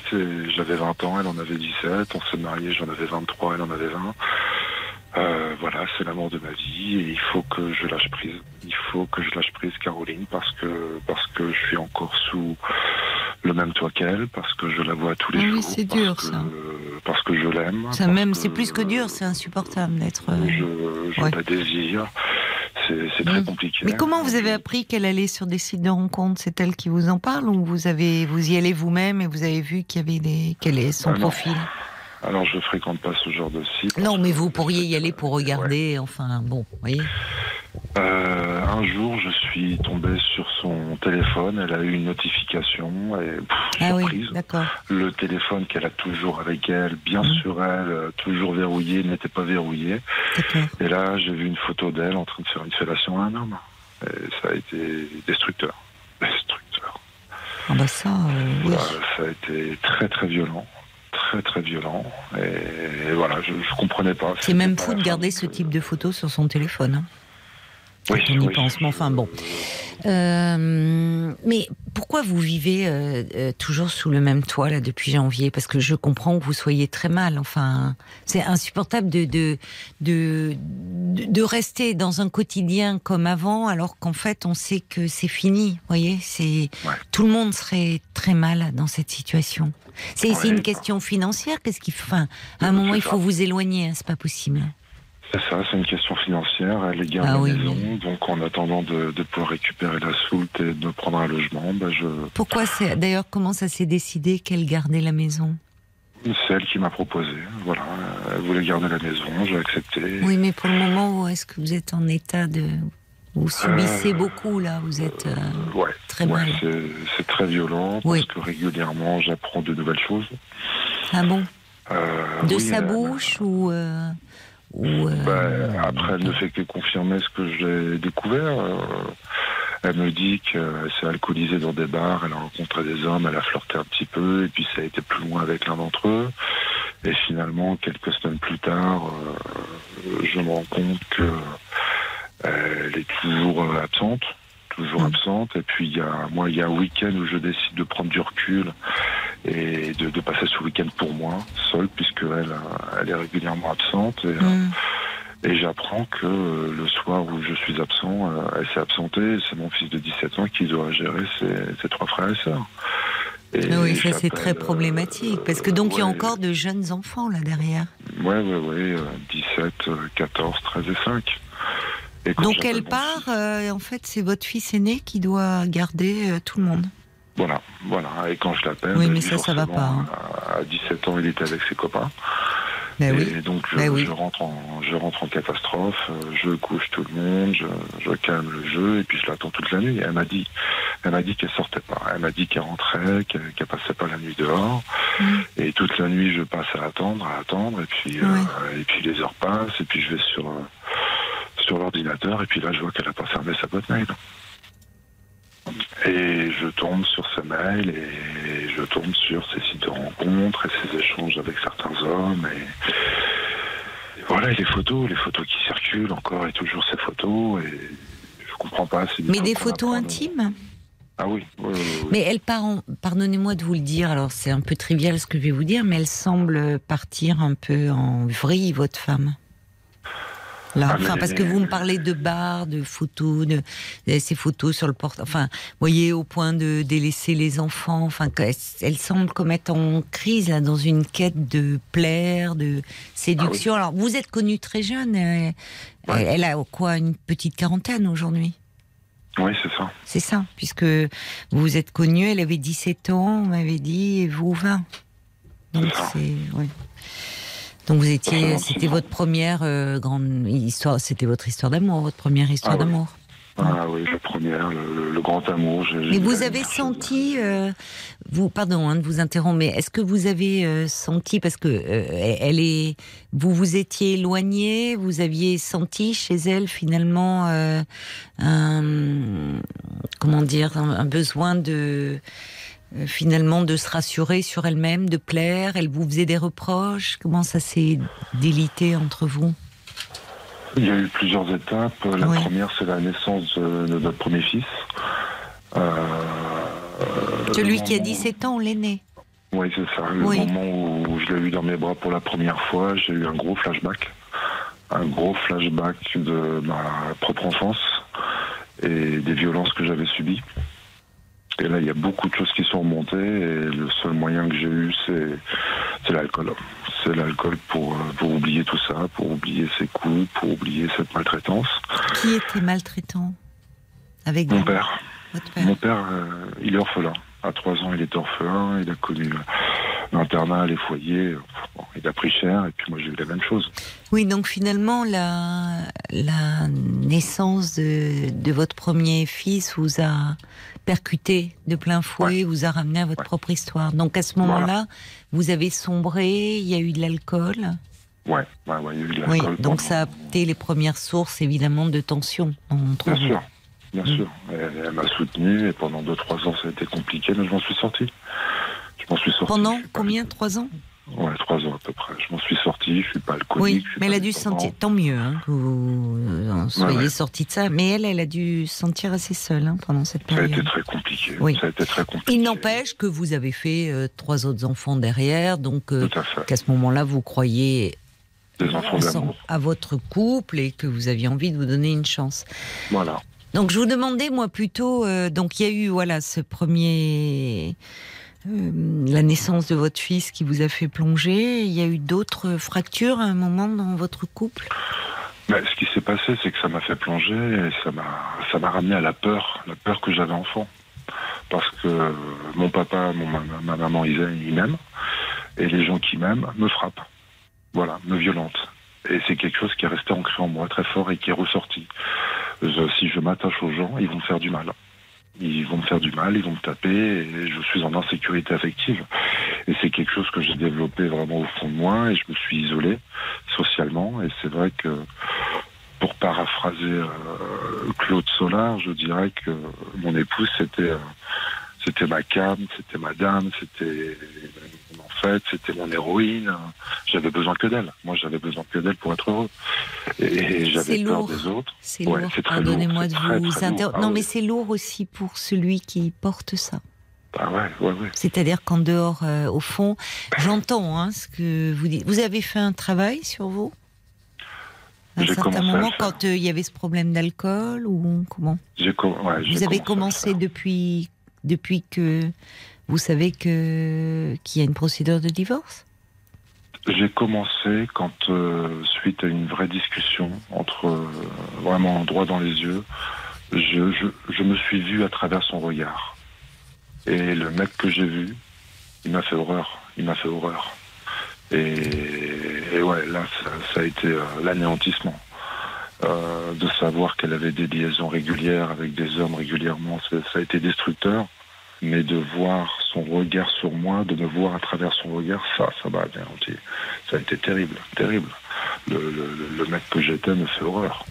Voilà, être dans la peur, dans, dans, la patience. Bon, bon, euh, Fab, les, euh, pour le moment, il y a tout qui remonte là. Euh, c'est bien que vous ayez pris la décision d'aller parler de vous parce que il y a cette, cette séparation vous ramène aussi de plein fouet à votre histoire d'enfant un sentiment d'abandon immense, de peur. Cette, cette femme, euh, vous aviez peur, vous dites, euh, l'attachement était problématique, je l'entends, puisque au fond, euh, s'attacher, c'était prendre le risque d'être malheureux. Il n'empêche que, évidemment, enfin, Enfin, pas évidemment d'ailleurs. À 20 ans, vous êtes tombé, euh, vous avez rencontré celle qu'elle est devenir votre femme, vous êtes tombé fou amoureux et vous aviez réussi à construire un couple et une famille. Et tout ça devait être euh, pour vous euh, très réconfortant et même au-delà et même réparateur, au fond. Bien sûr. bien sûr. Et là, dans le fait que votre femme aujourd'hui s'éloigne, euh, vous avez l'impression que tout s'effondre et vous replongez dans vos tourments, dans vos angoisses euh, extrêmement profondes. Donc c'est bien que vous soyez là euh, vraiment accompagné, soutenu. Qui d'autre dans votre entourage peut Est-ce qu'il y a des frères et sœurs, des amis qui peuvent aussi être présents pour vous là? Oui, mais c'est très compliqué de parler de la situation actuelle parce que pour moi, il y a une loyauté. Il y a une loyauté à cette femme que j'aime. Et parler de, de ce sujet-là, de l'infidélité, de, de sites de rencontres. Mais ils savent de- que non, mais vous n'êtes pas obligé de parler de ça. Mais ouais, s'ils savent le divorce, ils savent ce que je traverse, Voilà. ils peuvent pas comprendre. Ils peuvent pas comprendre ma détresse. Ils, Bah, ils enfin, avec, juste, à certains amis, on peut le dire. hein. Ouais, euh, c'est très difficile. Oui, très mais difficile. parce que en fait, ce qui est difficile, c'est que cette femme, elle est tellement idéalisée Ouais. que vous parlez de l'image que vous lui renvoyez, mais vous, vous, vous êtes tellement dans une idéalisation de cette femme qui, cet amour au fond, et l'amour a ce pouvoir-là, certaines fois, de, de nous, comme de nous sauver. Mais quand l'autre vient à manquer, ben malheureusement, les failles, euh, c'est plus des failles, ce sont des gouffres géants hein, dans lesquels on est à nouveau aspiré. C'est ce qui se passe là pour vous en ce moment. Ce que je veux vous dire, c'est, je, je le dis comme ça en passant parce que j'entends qu'en ce moment vous n'êtes pas en mesure vraiment de l'entendre. Mais euh, quand vous citez MC Solar, euh, artiste que j'aime beaucoup par ailleurs, mais elle est ma dope, ma cam, ma dopamine. Bon, Euh, en fait, à un moment, euh, justement, l'autre euh, peut pas tenir ce rôle-là. C'est très bien dans une chanson, mais euh, euh, en fait, euh, l'autre, ça, peut devenir lourd pour cet autre-là aussi. Alors, Je vous avez, euh, vous avez euh, vécu et, et, et, et été très heureux ensemble. Maintenant, vous savez, entre le moment, on évolue aussi dans une vie. Et, euh, et, et peut-être qu'elle, elle arrive à un moment de sa vie où à 40 ans, euh, elle a peut-être, euh, si vous voulez, euh, elle a réalisé ses désirs de maternité, elle s'est construite avec vous et elle est visiblement dans autre chose. Le problème, là, pardonnez-moi, là je vais être très pragmatique, mais rester sous le même toit, c'est juste pas possible. Je vous le redis. Il faut trouver une solution. D'ailleurs, euh, il y, a- il y a Olivier qui nous envoie un petit message à ce sujet qui dit vivre sous le même toit que la personne avec laquelle on se sépare, avec laquelle on se sépare, apprendre ce qui se passe dans la vie de l'autre euh, après soi, c'est terrible. Il faut trouver une solution le plus vite possible, ou alors qu'elle parte. Mais il faut trouver un, compromis. Je vous dis pas de vendre la maison là dans la foulée. J'entends que vous n'en avez pas forcément l'énergie. Mais euh, c'est euh, là, tout le monde, enfin, serait anéanti, hein, Fab, sans avoir eu une histoire euh, comme la vôtre.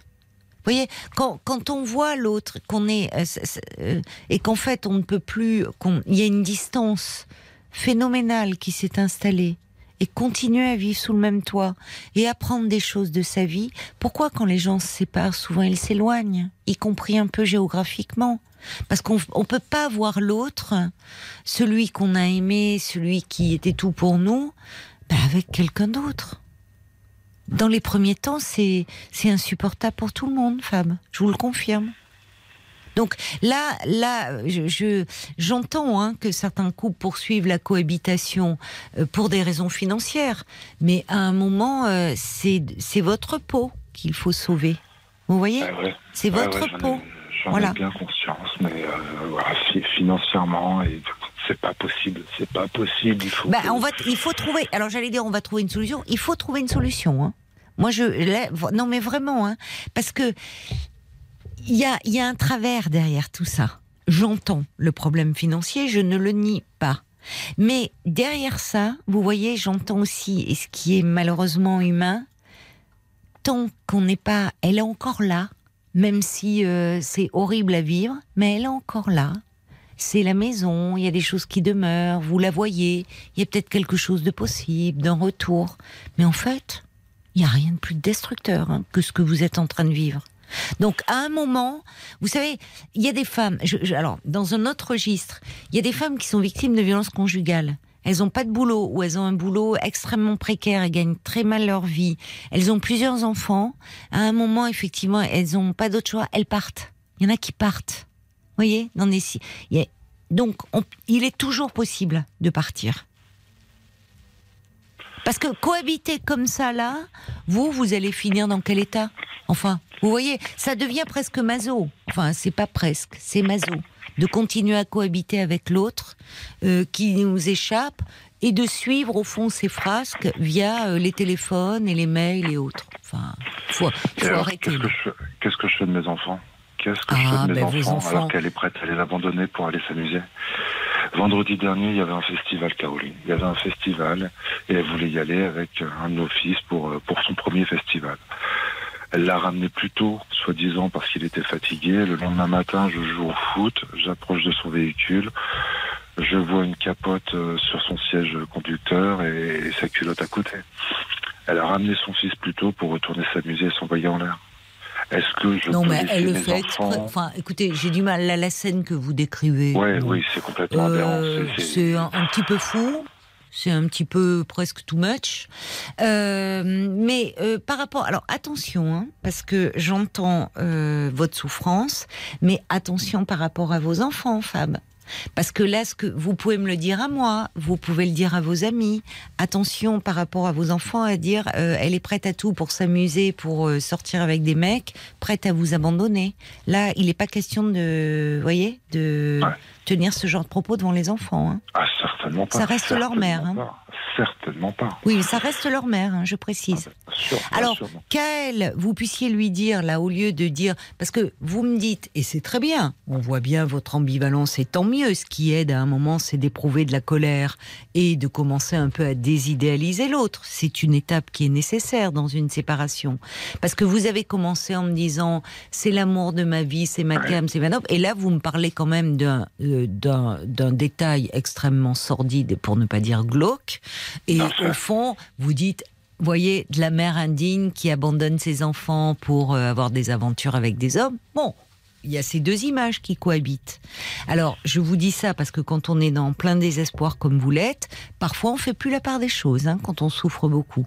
Entre l'autre conjoint, qui nous blesse, qui nous fait un mal de chien, mais qui est aussi le parent des enfants. Et quand vous me dites qu'est-ce que je fais des enfants, bah, qu'est-ce que je fais des enfants? Et c'est sûr que vos enfants, euh, il ne s'agit pas de les laisser, mais même par rapport à elle, c'est-à-dire qu'à certains moments, vous pouvez euh, lui dire, écoute, visiblement, tu pars en vrille, tu fais n'importe quoi. Donc là, moi, face à ça, si tu dois vivre comme ça des histoires, vas-y. Mais pour le moment, moi, je reste dans la maison avec les enfants. Trouve-toi un appart trouve-toi un endroit. Euh, mais euh, là, il est hors de question, y compris d'ailleurs quand vous êtes rentré en urgence cette nuit-là, parce que, et votre fils de 17 ans, c'est pas à lui de garder tout le monde. Donc là, au retour, à son retour, et c'est là où le c'est difficile, hein, j'en conviens, de démêler ce qui relève bah, de votre euh, chagrin, de, de, de peine de d'homme, de mari, et de père. Et, de pouvoir lui dire, écoute là, euh, c'est zéro sur toute la ligne. Euh, si euh, tu passes la nuit en demandant à notre fils aîné de garder les petits, ça, ça va pas. Donc, on va trouver une solution. Moi, je prends un avocat. Il faut que vous fassiez aider d'un avocat là. Parce que avant des ventes de maisons, il peut y avoir des choses de mise en place. Il faut que vous soyez conseillé aussi par un avocat. Le problème, c'est que vous manquez d'énergie, mais il faut prendre le taureau par les cornes là. Parce que bien évidemment que les et ça peut aussi la ramener. Là, elle est au fond. Ça ne veut pas dire qu'elle aime plus ses enfants et que elle peut être un peu perdue. Elle mise, elle dit bon, il y a le grand frère qui est là, ça va, ils sont pas en danger. Bon, bah, il se trouve que le grand frère, lui, après tout, il est sorti et c'est pas à lui qu'il faut en vouloir, effectivement. Et puis, euh, non, quelle est envie de sortir, de mener. Mais mais il y a les enfants et donc euh, euh, vous, comme elle, avez des responsabilités vis-à-vis des enfants. Et il faut la mettre face à ça. Et à un moment aussi, parce que là, vous, êtes tellement accablé, et ça s'entend, que vous n'êtes plus en mesure de réagir, et parce que vivre comme ça au quotidien ne vous permet pas cela. À un moment, euh, ne plus se voir, ça va vous permettre aussi un peu de reprendre des forces. Là, c'est un supplice. Reprendre Oui, des forces. c'est un supplice. Donc, reprendre des forces et mettre en place, et peut-être qu'elle aussi, elle a plus de limites, là, semble-t-il. À un moment, de dire bon, ok, c'est elle qui en janvier dit euh, je pars, je veux mener ma vie, on se sépare. Il n'empêche qu'on est début juin, elle est toujours là. Elle a vu un avocat Oui, la procédure est en cours et elle rachète la maison. C'est pour ça, moi, j'ai besoin qu'elle rachète la maison. Est-ce que vous, pouvoir- vous avez vu un avocat? Oui, moi, j'ai mon avocat. Ouais, ouais. Qu'est-ce qu'il vous conseille? Ben, je vais pas parler de la situation actuelle, mais pour l'instant, c'est euh, attendre que la soulte soit versée. Non, bah alors- le plus vite. Eh ben alors, Possible. pardon, je vous interromps, mais euh, vous le revoyez, votre avocat, et dire écoutez, c'est plus possible. Voilà ce qui se passe. Et moi, ça peut durer encore un moment, et moi, je suis en train de me détruire à petit feu. Qu'est-ce qu'on peut faire Qu'est-ce qu'on Et là, ils vont communiquer entre avocats. Parce que là, là, mais vous, vous êtes à la maison, vous, euh, vous attendez, vous passez vos nuits à attendre qu'elle rentre. Euh, elle, elle, elle fait comme si elle était déjà plus là. Bah, c'est un crève-cœur. Enfin, vous voyez, c'est, c'est juste euh, pas possible. Ouais, ouais, je sais. Ah, heureusement que le Xanax est là, hein, je vous promets. Heureusement que Le Xanax est là. j'ai pas compris en fait. Le bien. Le, le Xanax. Ah, d'accord. Vous voyez un, c'est votre généraliste qui vous le prescrit. Ouais, ouais. Et, je- je- et est-ce qui voyez comment êtes-vous un peu accompagné là psychologiquement? Bah, je vois mon médecin régulièrement, puisque je suis, je suis malade, je suis atteint d'une neuropathie. D'accord. Euh, depuis le mois de septembre, je l'ai appris, donc vous voyez, ça a été quand même Ah assez oui. rapide. Ouais, ouais. Euh, je vois un thérapeute, euh, on travaille par l'hypnose, et je vois mon neurologue. D'accord. Et je suis suivi par la médecine du sport. Ouais, ça et j'attends beaucoup près- pour vous là. Vous arrivez à travailler quand même hein?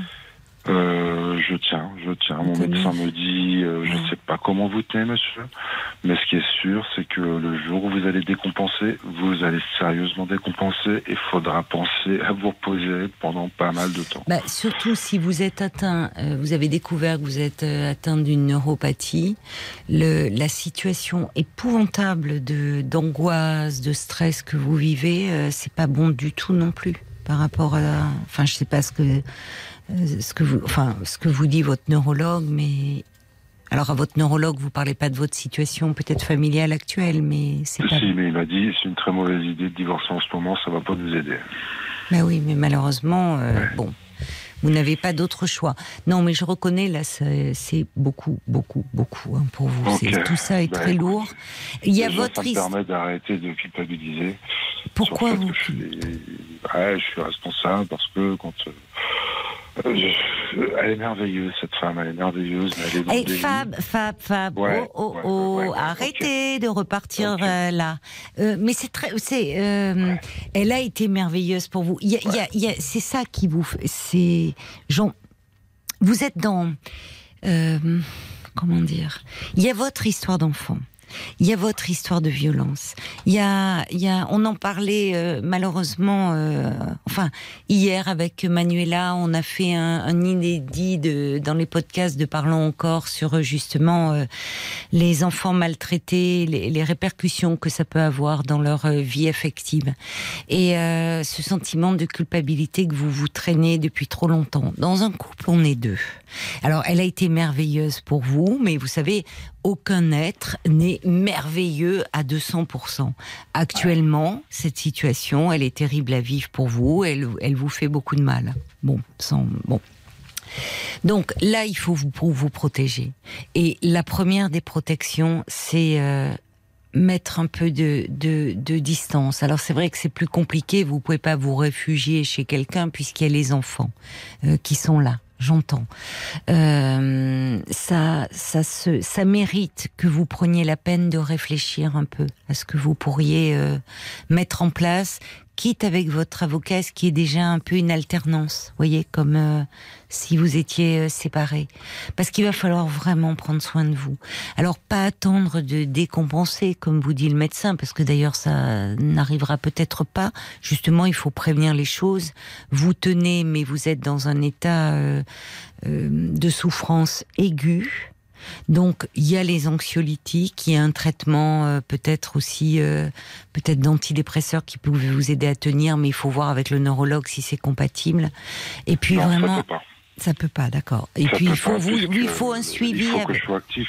Il faut que je sois actif. euh, les neuroleptiques vont me casser dans la journée. Je pourrais pas. Ah, c'est pas des neuroleptiques. Oui, oui, enfin, bon. Pas, pas neuroleptique là, dont je vous parle, c'est autre chose. Bon, il faut que vous ayez un suivi parce que votre voix traduit votre épuisement. Donc, euh, soit il faut que vous soyez un peu en arrêt maladie là et que vous ayez besoin de repos, mais je vois pas comment dans cette maison vous pouvez vous reposer, ou alors via votre avocat qui va se mettre en rapport avec celui de votre femme, vous demandez, et il peut jouer aussi, enfin, c'est pas jouer, mais l'argument de la maladie peut être en ligne de compte en disant que pour le moment, euh, qu'elle se trouve un, que, que elle euh, trouve un appart, quelque chose, un endroit, mais que vous ne cohabitiez plus euh, sous le même toit. Ok. C'est ce que dit Jacques. Ne vous dévalorisez pas, en plus, plus que cette histoire ne le fait déjà. Essayez de pas fouiller dans l'intimité de votre femme. Vraiment, Bah, il faut. plus. Surtout plus. Mais Parce que là, voilà. vous vous faites du mal. Donc, euh, c'est vraiment là, il faut vous, vous protéger, prendre appui le plus possible auprès d'amis, euh, de personnes de votre entourage qui peuvent être euh, des, des soutiens. euh, et quand vous aurez un peu retrouvé d'énergie, il faut vraiment dire on, on peut plus cohabiter encore comme ça des mois. Euh, elle sait que vous êtes malade là. Hmm. On va se tourner du côté euh, de la page Facebook, voir un peu peut-être des conseils euh, que pourraient Alors, proposer des auditeurs. Tout d'abord, il y a Caroline qui écrit pourquoi euh, cristalliser et idéaliser une femme qui vous fait actuellement du mal. Oui. Euh, c'est de la pure provocation ce qu'elle fait, euh, votre femme. Même à 17 ans, un enfant est mineur. Elle est assez inconsciente. Il faut vous préserver, protéger vos enfants. Euh, il y a Letty qui dit ben moi j'ai subi comme vous la séparation, les douleurs que vous rencontrez actuellement. Le moment où vous irez le mieux, ce sera quand vous aurez trouvé un autre domicile. La cohabitation avec tout ce que vous découvrez est une période très difficile à vivre. Il faut croire au fait que cela ira très bien après aussi quand vous aurez reconstruit ailleurs votre cocon. Et puis, il y a, y a la mouette qui suggère peut-être de partir quelque temps dans votre famille, si vous le pouvez. Oui, peut-être. Enfin, alors votre famille, euh, on, vous parliez de votre père euh, maltraitant. Est-ce qu'il y a des membres de la famille chez qui vous pourriez trouver un refuge ou des amis? Parce que l'été va arriver. Donc peut-être qu'avec les enfants, ça peut être l'occasion, vous voyez, de les envoyer un peu eux euh, euh, dans de la famille euh, euh, et, et vous de reprendre des forces. Il faut essayer de vous projeter par rapport à l'été qui arrive où c'est bien lourd pour vous de faire face à cette situation, d'assumer vos responsabilités de père et de faire face à la maladie. Donc peut-être que cet été, euh, voyez, un endroit où vous vous sentez bien ou un endroit qui où vous vous sentez justement rassuré, enfin qui évoque des souvenirs heureux pour vous. Et quitte à, à partir un peu, euh, alors avec vos enfants qui peuvent, ça peut être aussi un soutien ou avec euh, quelqu'un, enfin que vous soyez un peu entouré là, pour envisager la rentrée sous un autre angle. Et c'est peut-être ça que vous pouvez dire à votre femme, dire bon, il y a l'été qui arrive, à la rentrée, il faut qu'on ait trouvé une solution. Et en tout cas, qu'on ne soit plus ensemble dans la maison. C'est pas possible. Et vous pouvez dire que votre neurologue, même vos médecins, euh, vous disent que vous pouvez pas continuer euh, dans, cette situation, qu'il faut vous protéger, reprendre des forces. Et, vous avez besoin de repos et en même temps d'être entouré. C'est Merci. c'est la priorité en fait. hein. Ouais, mais c'est- ce que vous me dites euh, ne fait que confirmer le fait que je, je suis incapable de lâcher prise tant que je suis là, tant que je suis près d'elle. Ah oui, mais je confirme, c'est pour ça que c'est... Euh, et, et, et justement, je reçois un message d'un auditeur prénommé Jacques qui dit vous éloigner, c'est commencer à vous reconstruire.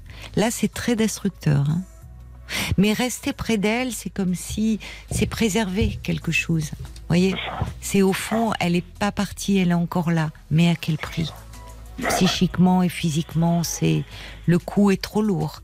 Et déjà, euh, d'un point de vue psychologique, c'est intenable, mais en plus, si on vous a découvert cette maladie neurologique, euh, il faut que vous soyez dans un environnement vraiment euh, calme.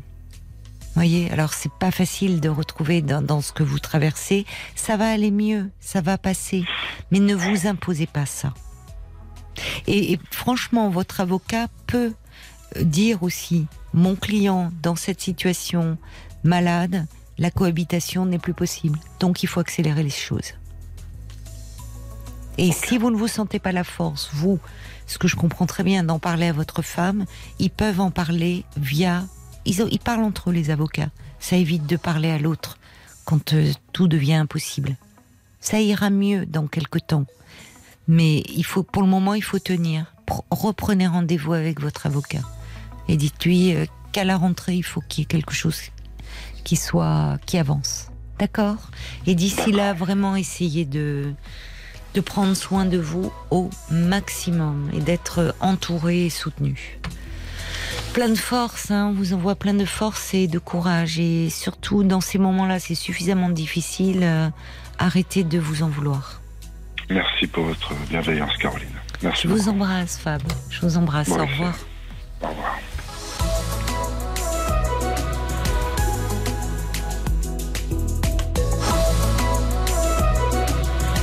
Peut-être à tout à l'heure.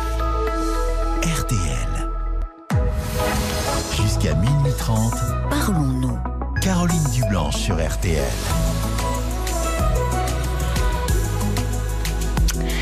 Pendant une demi-heure encore, euh, on est à vos côtés. Jusqu'à minuit et demi, l'antenne de RTL est à vous pour me parler euh, en toute liberté. 09 69 39 10 11, c'est le standard de Parlons-nous. Euh, que vous souhaitiez me parler ou, réagir euh, à un témoignage? Euh, Il y a Olivier qui dit là, il faut vraiment que Fab voit son avocat, qu'il prenne conseil aussi pour protéger ses enfants, quitte à saisir le juge aux affaires familiales. Alors semble-t-il, il y a quelque chose de, de euh, sa, sa femme semble euh, un peu, oui, partir, euh, enfin, ne- presque ne plus avoir de, de limites, comme si, comme une forme de fuite en avant. Fab est dans un tel état qu'il n'arrive plus euh, à réagir, y compris par rapport aux enfants. Peut-être son avocat, qui est son conseil, peut, je vous dis, mettre, se mettre en rapport, parce que parce que là, la famille, je pense aussi aux enfants dans cette situation, qui doivent être euh, déstabilisés de voir leur papa aller si mal et leur maman euh, très absente, euh, bon pour x euh, pour x raisons. Allez, on va écouter un petit peu de musique et puis après, bien sûr, c'est vous que l'on écoutera. Ces notes de musique, eh bien, c'était Mélodie Gardot et Philippe Powell. Philippe Powell qui est qui est son pianiste, non Bah oui, qui est son pianiste. Et euh, ils viennent de sortir un album qui s'intitule Entre deux. 22h, minuit 30, Parlons-nous. Caroline Dublanche sur RTL. Bonsoir Claudio. Bonsoir Caroline, oui, enchanté de vous entendre. Eh bien moi aussi, euh, mon cher Claudio. Eh oui. eh Alors oui. qu'est-ce qui vous amène à Eh moi ben, ce soir Oui, je suis un petit peu dans un désarroi qui est un petit peu, euh, ouais, c'est c'est compliqué. J'ai gros sur j'ai gros sur le cœur parce que c'est vrai que euh, voilà, c'est sentimental. Hein. Mhm. Euh, Qu'est-ce qui se passe? Qu'est-ce qui Bah, se passe pour- alors dans pour- votre vie sentimentale? Pour résumer un petit peu, euh, il y a un an et demi, j'ai divorcé, voilà. Oui. Je suis un sapeur-pompier à la retraite, etc. Il n'y a pas, il y a, il y a- il y a pas longtemps. Oui. Et puis, euh, et je, je me suis inscrit sur un site, bien sûr, hein, pour rencontrer quelqu'un. J'ai 63 ans, bien sûr. Et, et puis j'ai rencontré une personne il y a six mois. Oui. C'était en novembre, euh, Oui. novembre de l'année dernière. Et euh, je suis tombé sur son charme. euh, euh, ça a matché, ça a été bien les deux. euh, Mhm. Tout a été, euh, tout a été convivial. Oui. Et puis, euh, et puis ça a marché euh, à fond, quoi. Oui. Et, et bon, elle n'habitant pas Be- Be- comment ma région, Belfort, Ah. hein, je parle de Belfort. Ah oui, d'accord. euh, elle, elle était du Jura. Elle Oui. est du Jura, donc on avait 100 km, à peu près 110 km de, de distance. Donc tous les week-ends, tous les week-ends, tous les week-ends, je partais la voir. Voilà. Oui. Euh, et puis, euh, comment euh, bah, La semaine, moi, j'étais dans, dans, dans, chez moi. Et puis, elle était chez elle. Et quand je débarquais le week-end, c'était formidable. On se rencontrait, les, les balades, les randos, les restos, les, la danse. Enfin, vraiment quelque chose Ah oui, c'était vous en faisiez des choses en un ah, plein, week-end. plein, plein, Oui. plein, plein, plein, plein. J'étais sous son charme complet. Elle Oui. était euh, elle- elle, euh, en- féminine jusqu'au bout des ongles. Vraiment quelque Même en chose de- rando à la Même rando- quand elle partait en rando. randonnée avec vous, elle était féminine jusqu'au bout Même des à la ongles. rando, Ah même bon à la rando, c'était Ah ouais. quelque chose de dingue. Mais j'étais sous son charme, quoi. Et franchement, dans, dans ma vie, hein, Oui. j'ai divorcé deux fois. Et Oui. là, franchement, j'étais tombé. euh, c'était quelque chose de fou. C'est bien, c'est. complètement dedans. Oui. Et puis elle, pareil, euh, je veux dire, il y avait pas, elle m'a jamais, elle m'a jamais démontré qu'il y avait quelque chose qui n'allait pas.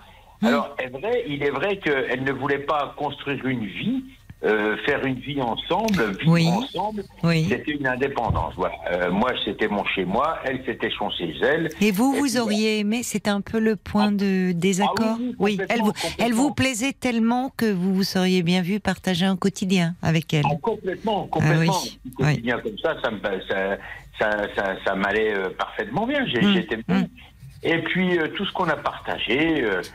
Et puis, euh, ben, au fil des aiguilles, elle me présente sa famille, elle me présente ses frères, elle me présente euh, Oui. euh, ses petits-enfants, elle me présente son fils, Ah son oui. fils qui a 33 ans, et ses amis. Et j'ai été apprécié de tout le monde. Tout le Mhm. monde m'a apprécié. Ils ont dit, voilà, Claudio, bah, t'es tombé vraiment sur un super mec. C'est une nana, euh, elle a 64 ans, moi j'en ai 63, Oui. et euh, elle paraît pas son âge, moi je parais pas le mien non plus, Oui. c'est vrai, on, on nous le dit. Vous avez une bonne condition physique. Oui, bah oui, euh, 10 ans pompier de Paris, et puis, euh, Ah, j'imagine, oui. et puis, et puis le reste en professionnel, oui, c'est vrai que au niveau du sport, ça manque pas. Et, et puis, Et puis c'est un fantasme, hein, les pompiers.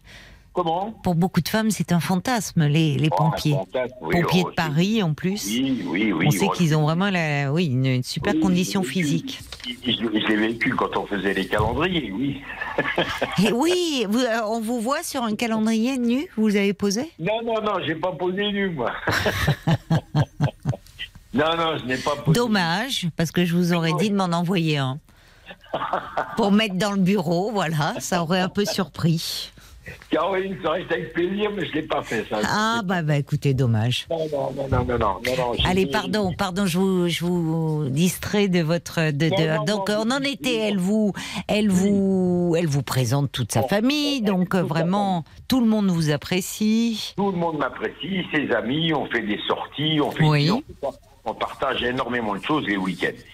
Et puis, euh, bah, euh, c'est pas mieux, hein, c'est c'est le 14, euh, le 14 mai, là. Oui, dernièrement, le 14 Oui. mai. On fait quatre jours ensemble, quatre jours chez elle. J'étais descendu dans le Jura, je fais quatre jours avec, avec elle dans la maison, on partage plein Oui. de choses. On est allé, concentration de voiture, etc., etc., etc. Et puis, euh, puis les photos, et puis, euh, et puis tout, et puis tout, tout, tout ce qu'on a pu faire. Et elle savait que mon appartement était vendu, parce qu'avec le divorce, j'ai vendu, j'ai- mis en vente mon appartement, ça y est, c'est fait, il est vendu. Mhm. Et puis euh, le, le- le jeudi 19, 19 mai, la dernier, euh, on, on- on se téléphone, euh, je sais plus pourquoi, on se téléphone, tout va bien, puis à un moment je lui dis, bah écoute, l'agent immobilier euh, m'a proposé de mettre la pancarte vendue à la fenêtre, et puis euh, et puis voilà, j'ai accepté. Elle me dit mais tu fais n'importe quoi, il n'y a pas l'accord de banque, euh, euh, tu, ben, je lui dis mais le compromis ici, on s'en fout. Et puis j'ai vu qu'elle était fâchée de quelque chose. Et puis j'en Ouais. suis resté là. Elle me dit de toute façon tu, tu m'énerves, tu me saoules, euh, je suis fatigué, je vais, me- je vais me coucher. Bon, euh, je raccroche. oui, Le vendredi matin, comme tous les matins, on s'appelait bonjour, bon petit déjeuner, gros bisous, etc., etc., etc. Et puis, euh, elle me dit, j'ai quelque chose à te dire. Bon, bah, je lui dis, bah, je t'écoute. Hum. Elle me dit, bah écoute, euh, ça fait de, depuis de- le début de la semaine que j'ai réfléchi, je me fais une autre relation. Oh Ah oui. alors là, alors là, alors là, alors là, là, là, j'ai pris une baffe, Oui. Bah oui. mais une claque, Oui, je comprends. Mais une claque. Oui. C'est même Oui. une claque. J'en suis débité, mais débité, débité, débité. Dépité, Euh, oui. Mais dites-moi, vous étiez au téléphone euh, quand elle vous l'a annoncé? Oui, au téléphone, oui. oui. Mais, euh, mais vous, vous lui avez dit qu'est-ce qui se passe? Ah bah oui, je lui ai demandé. Elle Ouais. me dit c'est comme ça, ne cherche plus à me rejoindre, à me joindre, ne cherche plus à me téléphoner, ne cherche plus rien. C'est comme ça, voilà, point final. C'est comme si on prend un chien qu'on a qu'on, qu'on a eu pendant X temps, on le prend, on l'attache à un arbre, on ne veut plus de lui, et puis euh, démerde-toi, puis voilà. Bon voilà. Et, et- et c'est ça que j'ai ressenti, mais j'ai ressenti, mais mais, mais j'en souffre, hein, j'en souffre, Caroline. Hein, c'est, c'est un truc Oui, de oui, ouf. non, mais je, je comprends, je C'est un comprends. truc ouais. de ouf, parce que Oui, parce que vous étiez très, très épris de cette femme. Et la, rupture reste incompréhensible pour vous? Ah, elle est incompréhensible, incompréhensible.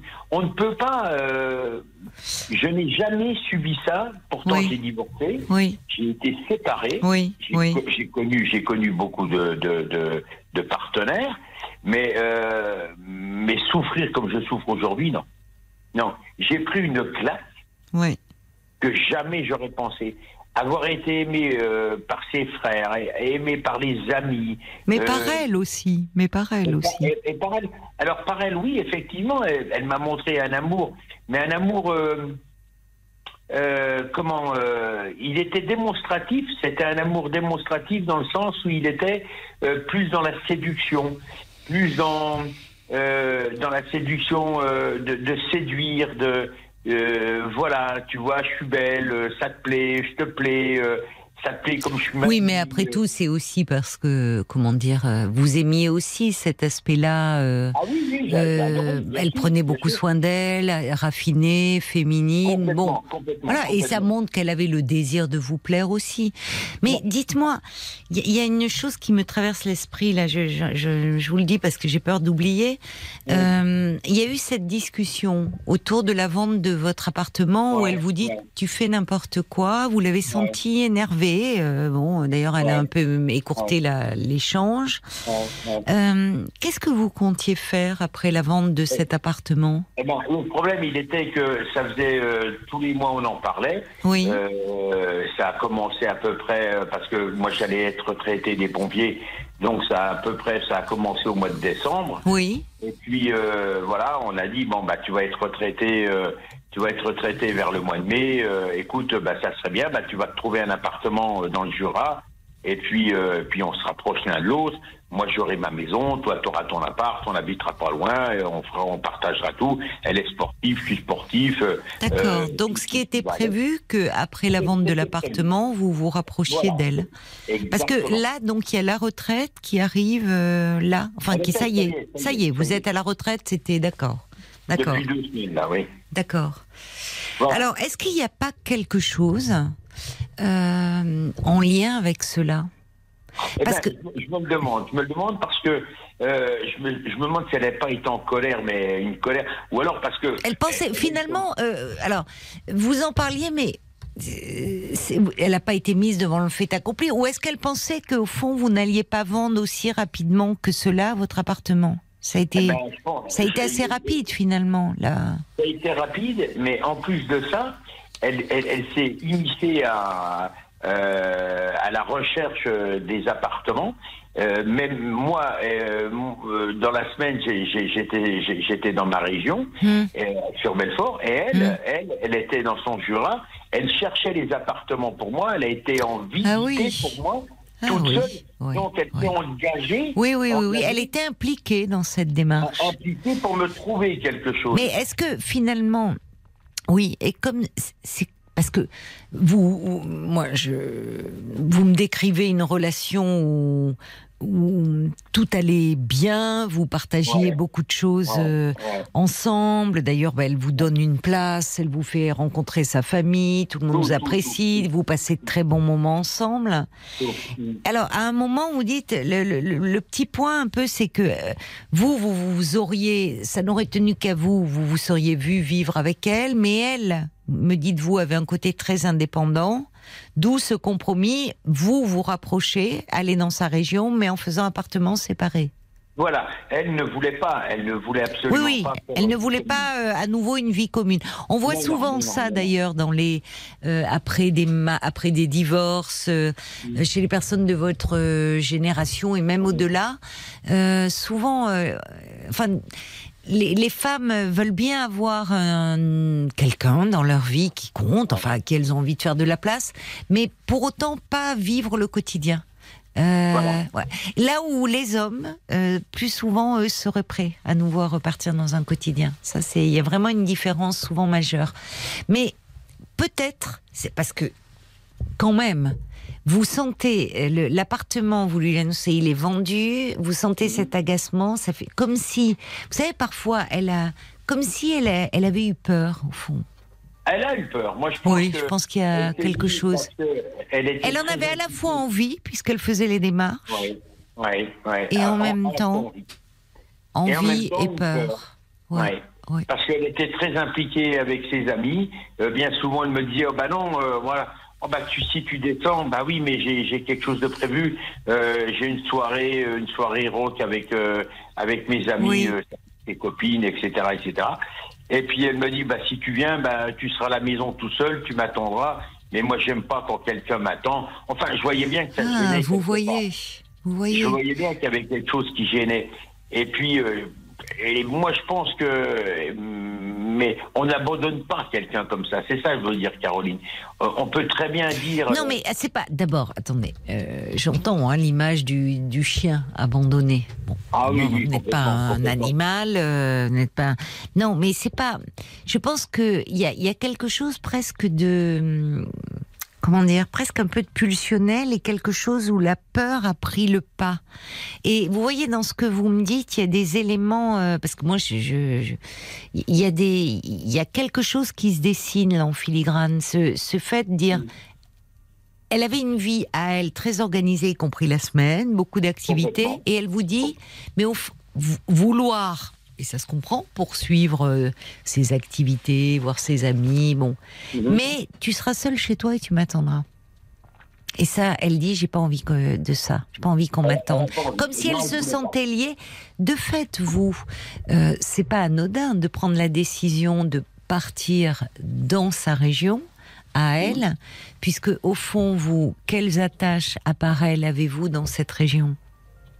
Ah ben moi, j'ai aucune attache là-bas. Aucune attache. Oui, mais il y a un déséquilibre. Comment Il y a, il y a un certain déséquilibre. Ah ben, C'est-à-dire qu'elle elle a, elle a sa vie là-bas, sa famille, ses amis, ses activités. Vous, voyez ce qui peut. J'essaye de comprendre. Euh, on peut se tromper, mais je suis mon idée. Euh, vous, vous arrivez là, et au fond, pourquoi Pour vous rapprocher d'elle? Et au fond, elle se dit bah, il va avoir envie d'être avec moi. Et le plus Ah souvent possible, puisque vous n'avez pas, dans un premier temps, ça aurait pu se faire, d'autres liens. Moi, je pense qu'elle a eu peur que je l'étouffe, quoi. Un Oui. petit peu. Oui, je pense. Je pense que c'est ça. Et, et- Donc c'est peut-être contre- pas, c'est peut-être pas d'ailleurs. Vous me dites que tout ça s'est passé, c'est très récent. Enfin, euh, le 14 mai, vous passez quatre jours Ah dans le oui, Jura, oui. ça se passe très bien.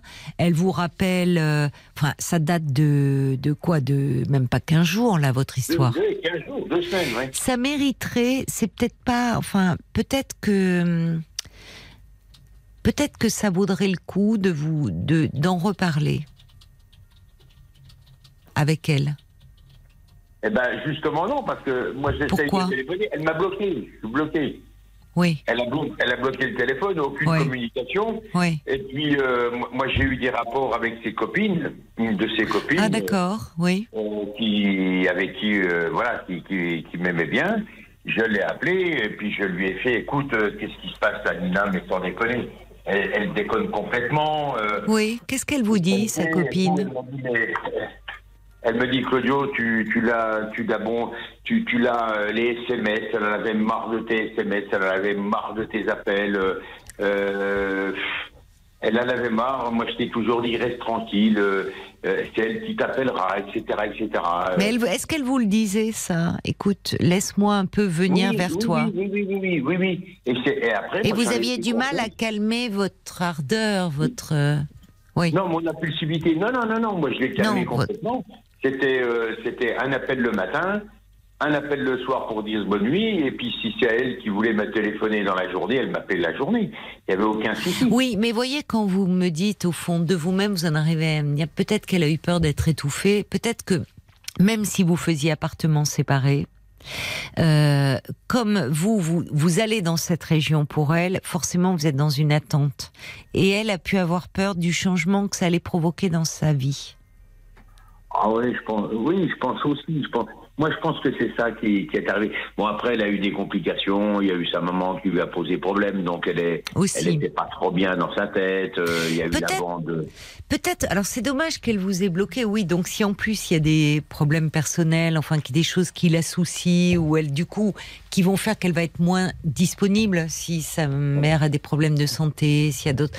Euh, Peut-être que pour ne pas rester là-dessus, euh, alors vous pouvez plus pas lui envoyer un SMS puisque elle vous a Ah non, bloqué. vrai, lui écrire. Ben, oui, oui, j'en ai fait une belle de lettre là. J'en ai fait une belle. Vous avez écrit quelque chose? Oui, oui, euh, en lui faisant comprendre, j'en ai tellement vu dans ma carrière, en 43 ans de pompier, je crois que j'en ai tellement fait que j'ai dit, euh, voilà, euh, m'avoir abandonné comme ça sans, sans Ah aucune non, raison. alors non, il faut pas envoyer ce type de lettre. Je vous le déconseille. Ça, Bah, c'est- presque. quoi, je vais pas lui dire merci non plus, hein, je pense pas, hein. Caroline.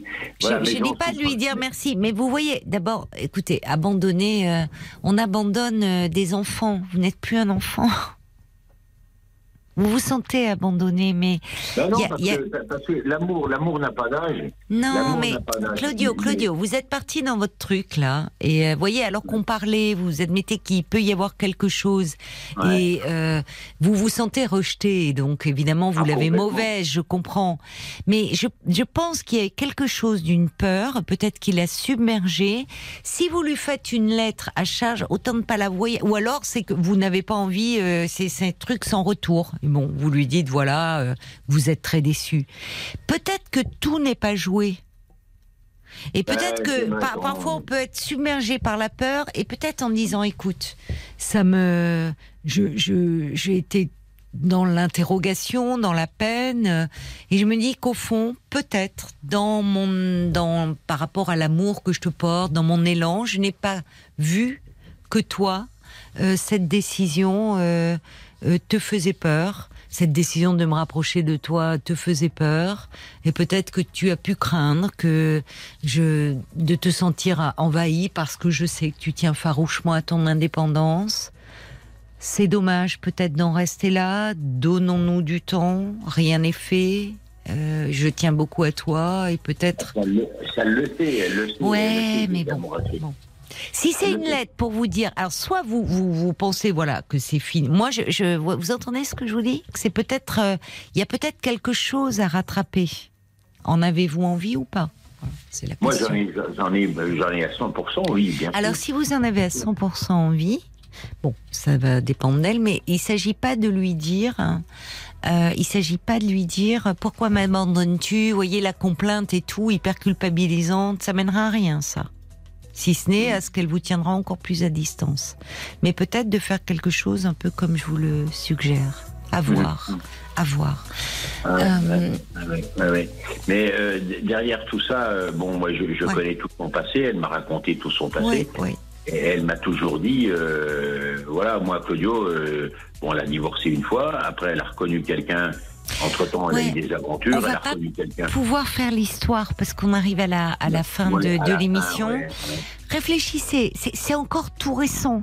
Parfois, on réagit parce que votre histoire, elle allait prendre un autre tournant. Vous vous rapprochiez, vous étiez plus présent, et parfois à ce moment-là, vous voyez, ça fait un an, comme s'il fallait un engagement plus profond. Elle a pu avoir peur, ce qui ne veut pas dire qu'elle vous que vous que, que vous ne comptez pas pour elle. Ça, donnez-vous le temps de la réflexion et écrivez-lui peut-être une autre lettre en vous mettant un peu en disant que vous pensez qu'il y a une peur chez elle. Ça vaut le coup d'y réfléchir. Bonne chance, Claudio, en tout cas. Je dois vous laisser hein, pour ce soir. Caroline. Merci beaucoup. Au revoir, Claudio. Bonne nuit à vous. Et bonne nuit à vous euh, également. Il est minuit 30, c'est l'heure euh, de nous quitter. Faites de jolis rêves et on sera là, bien sûr, fidèle au rendez-vous dès ce soir, 22h.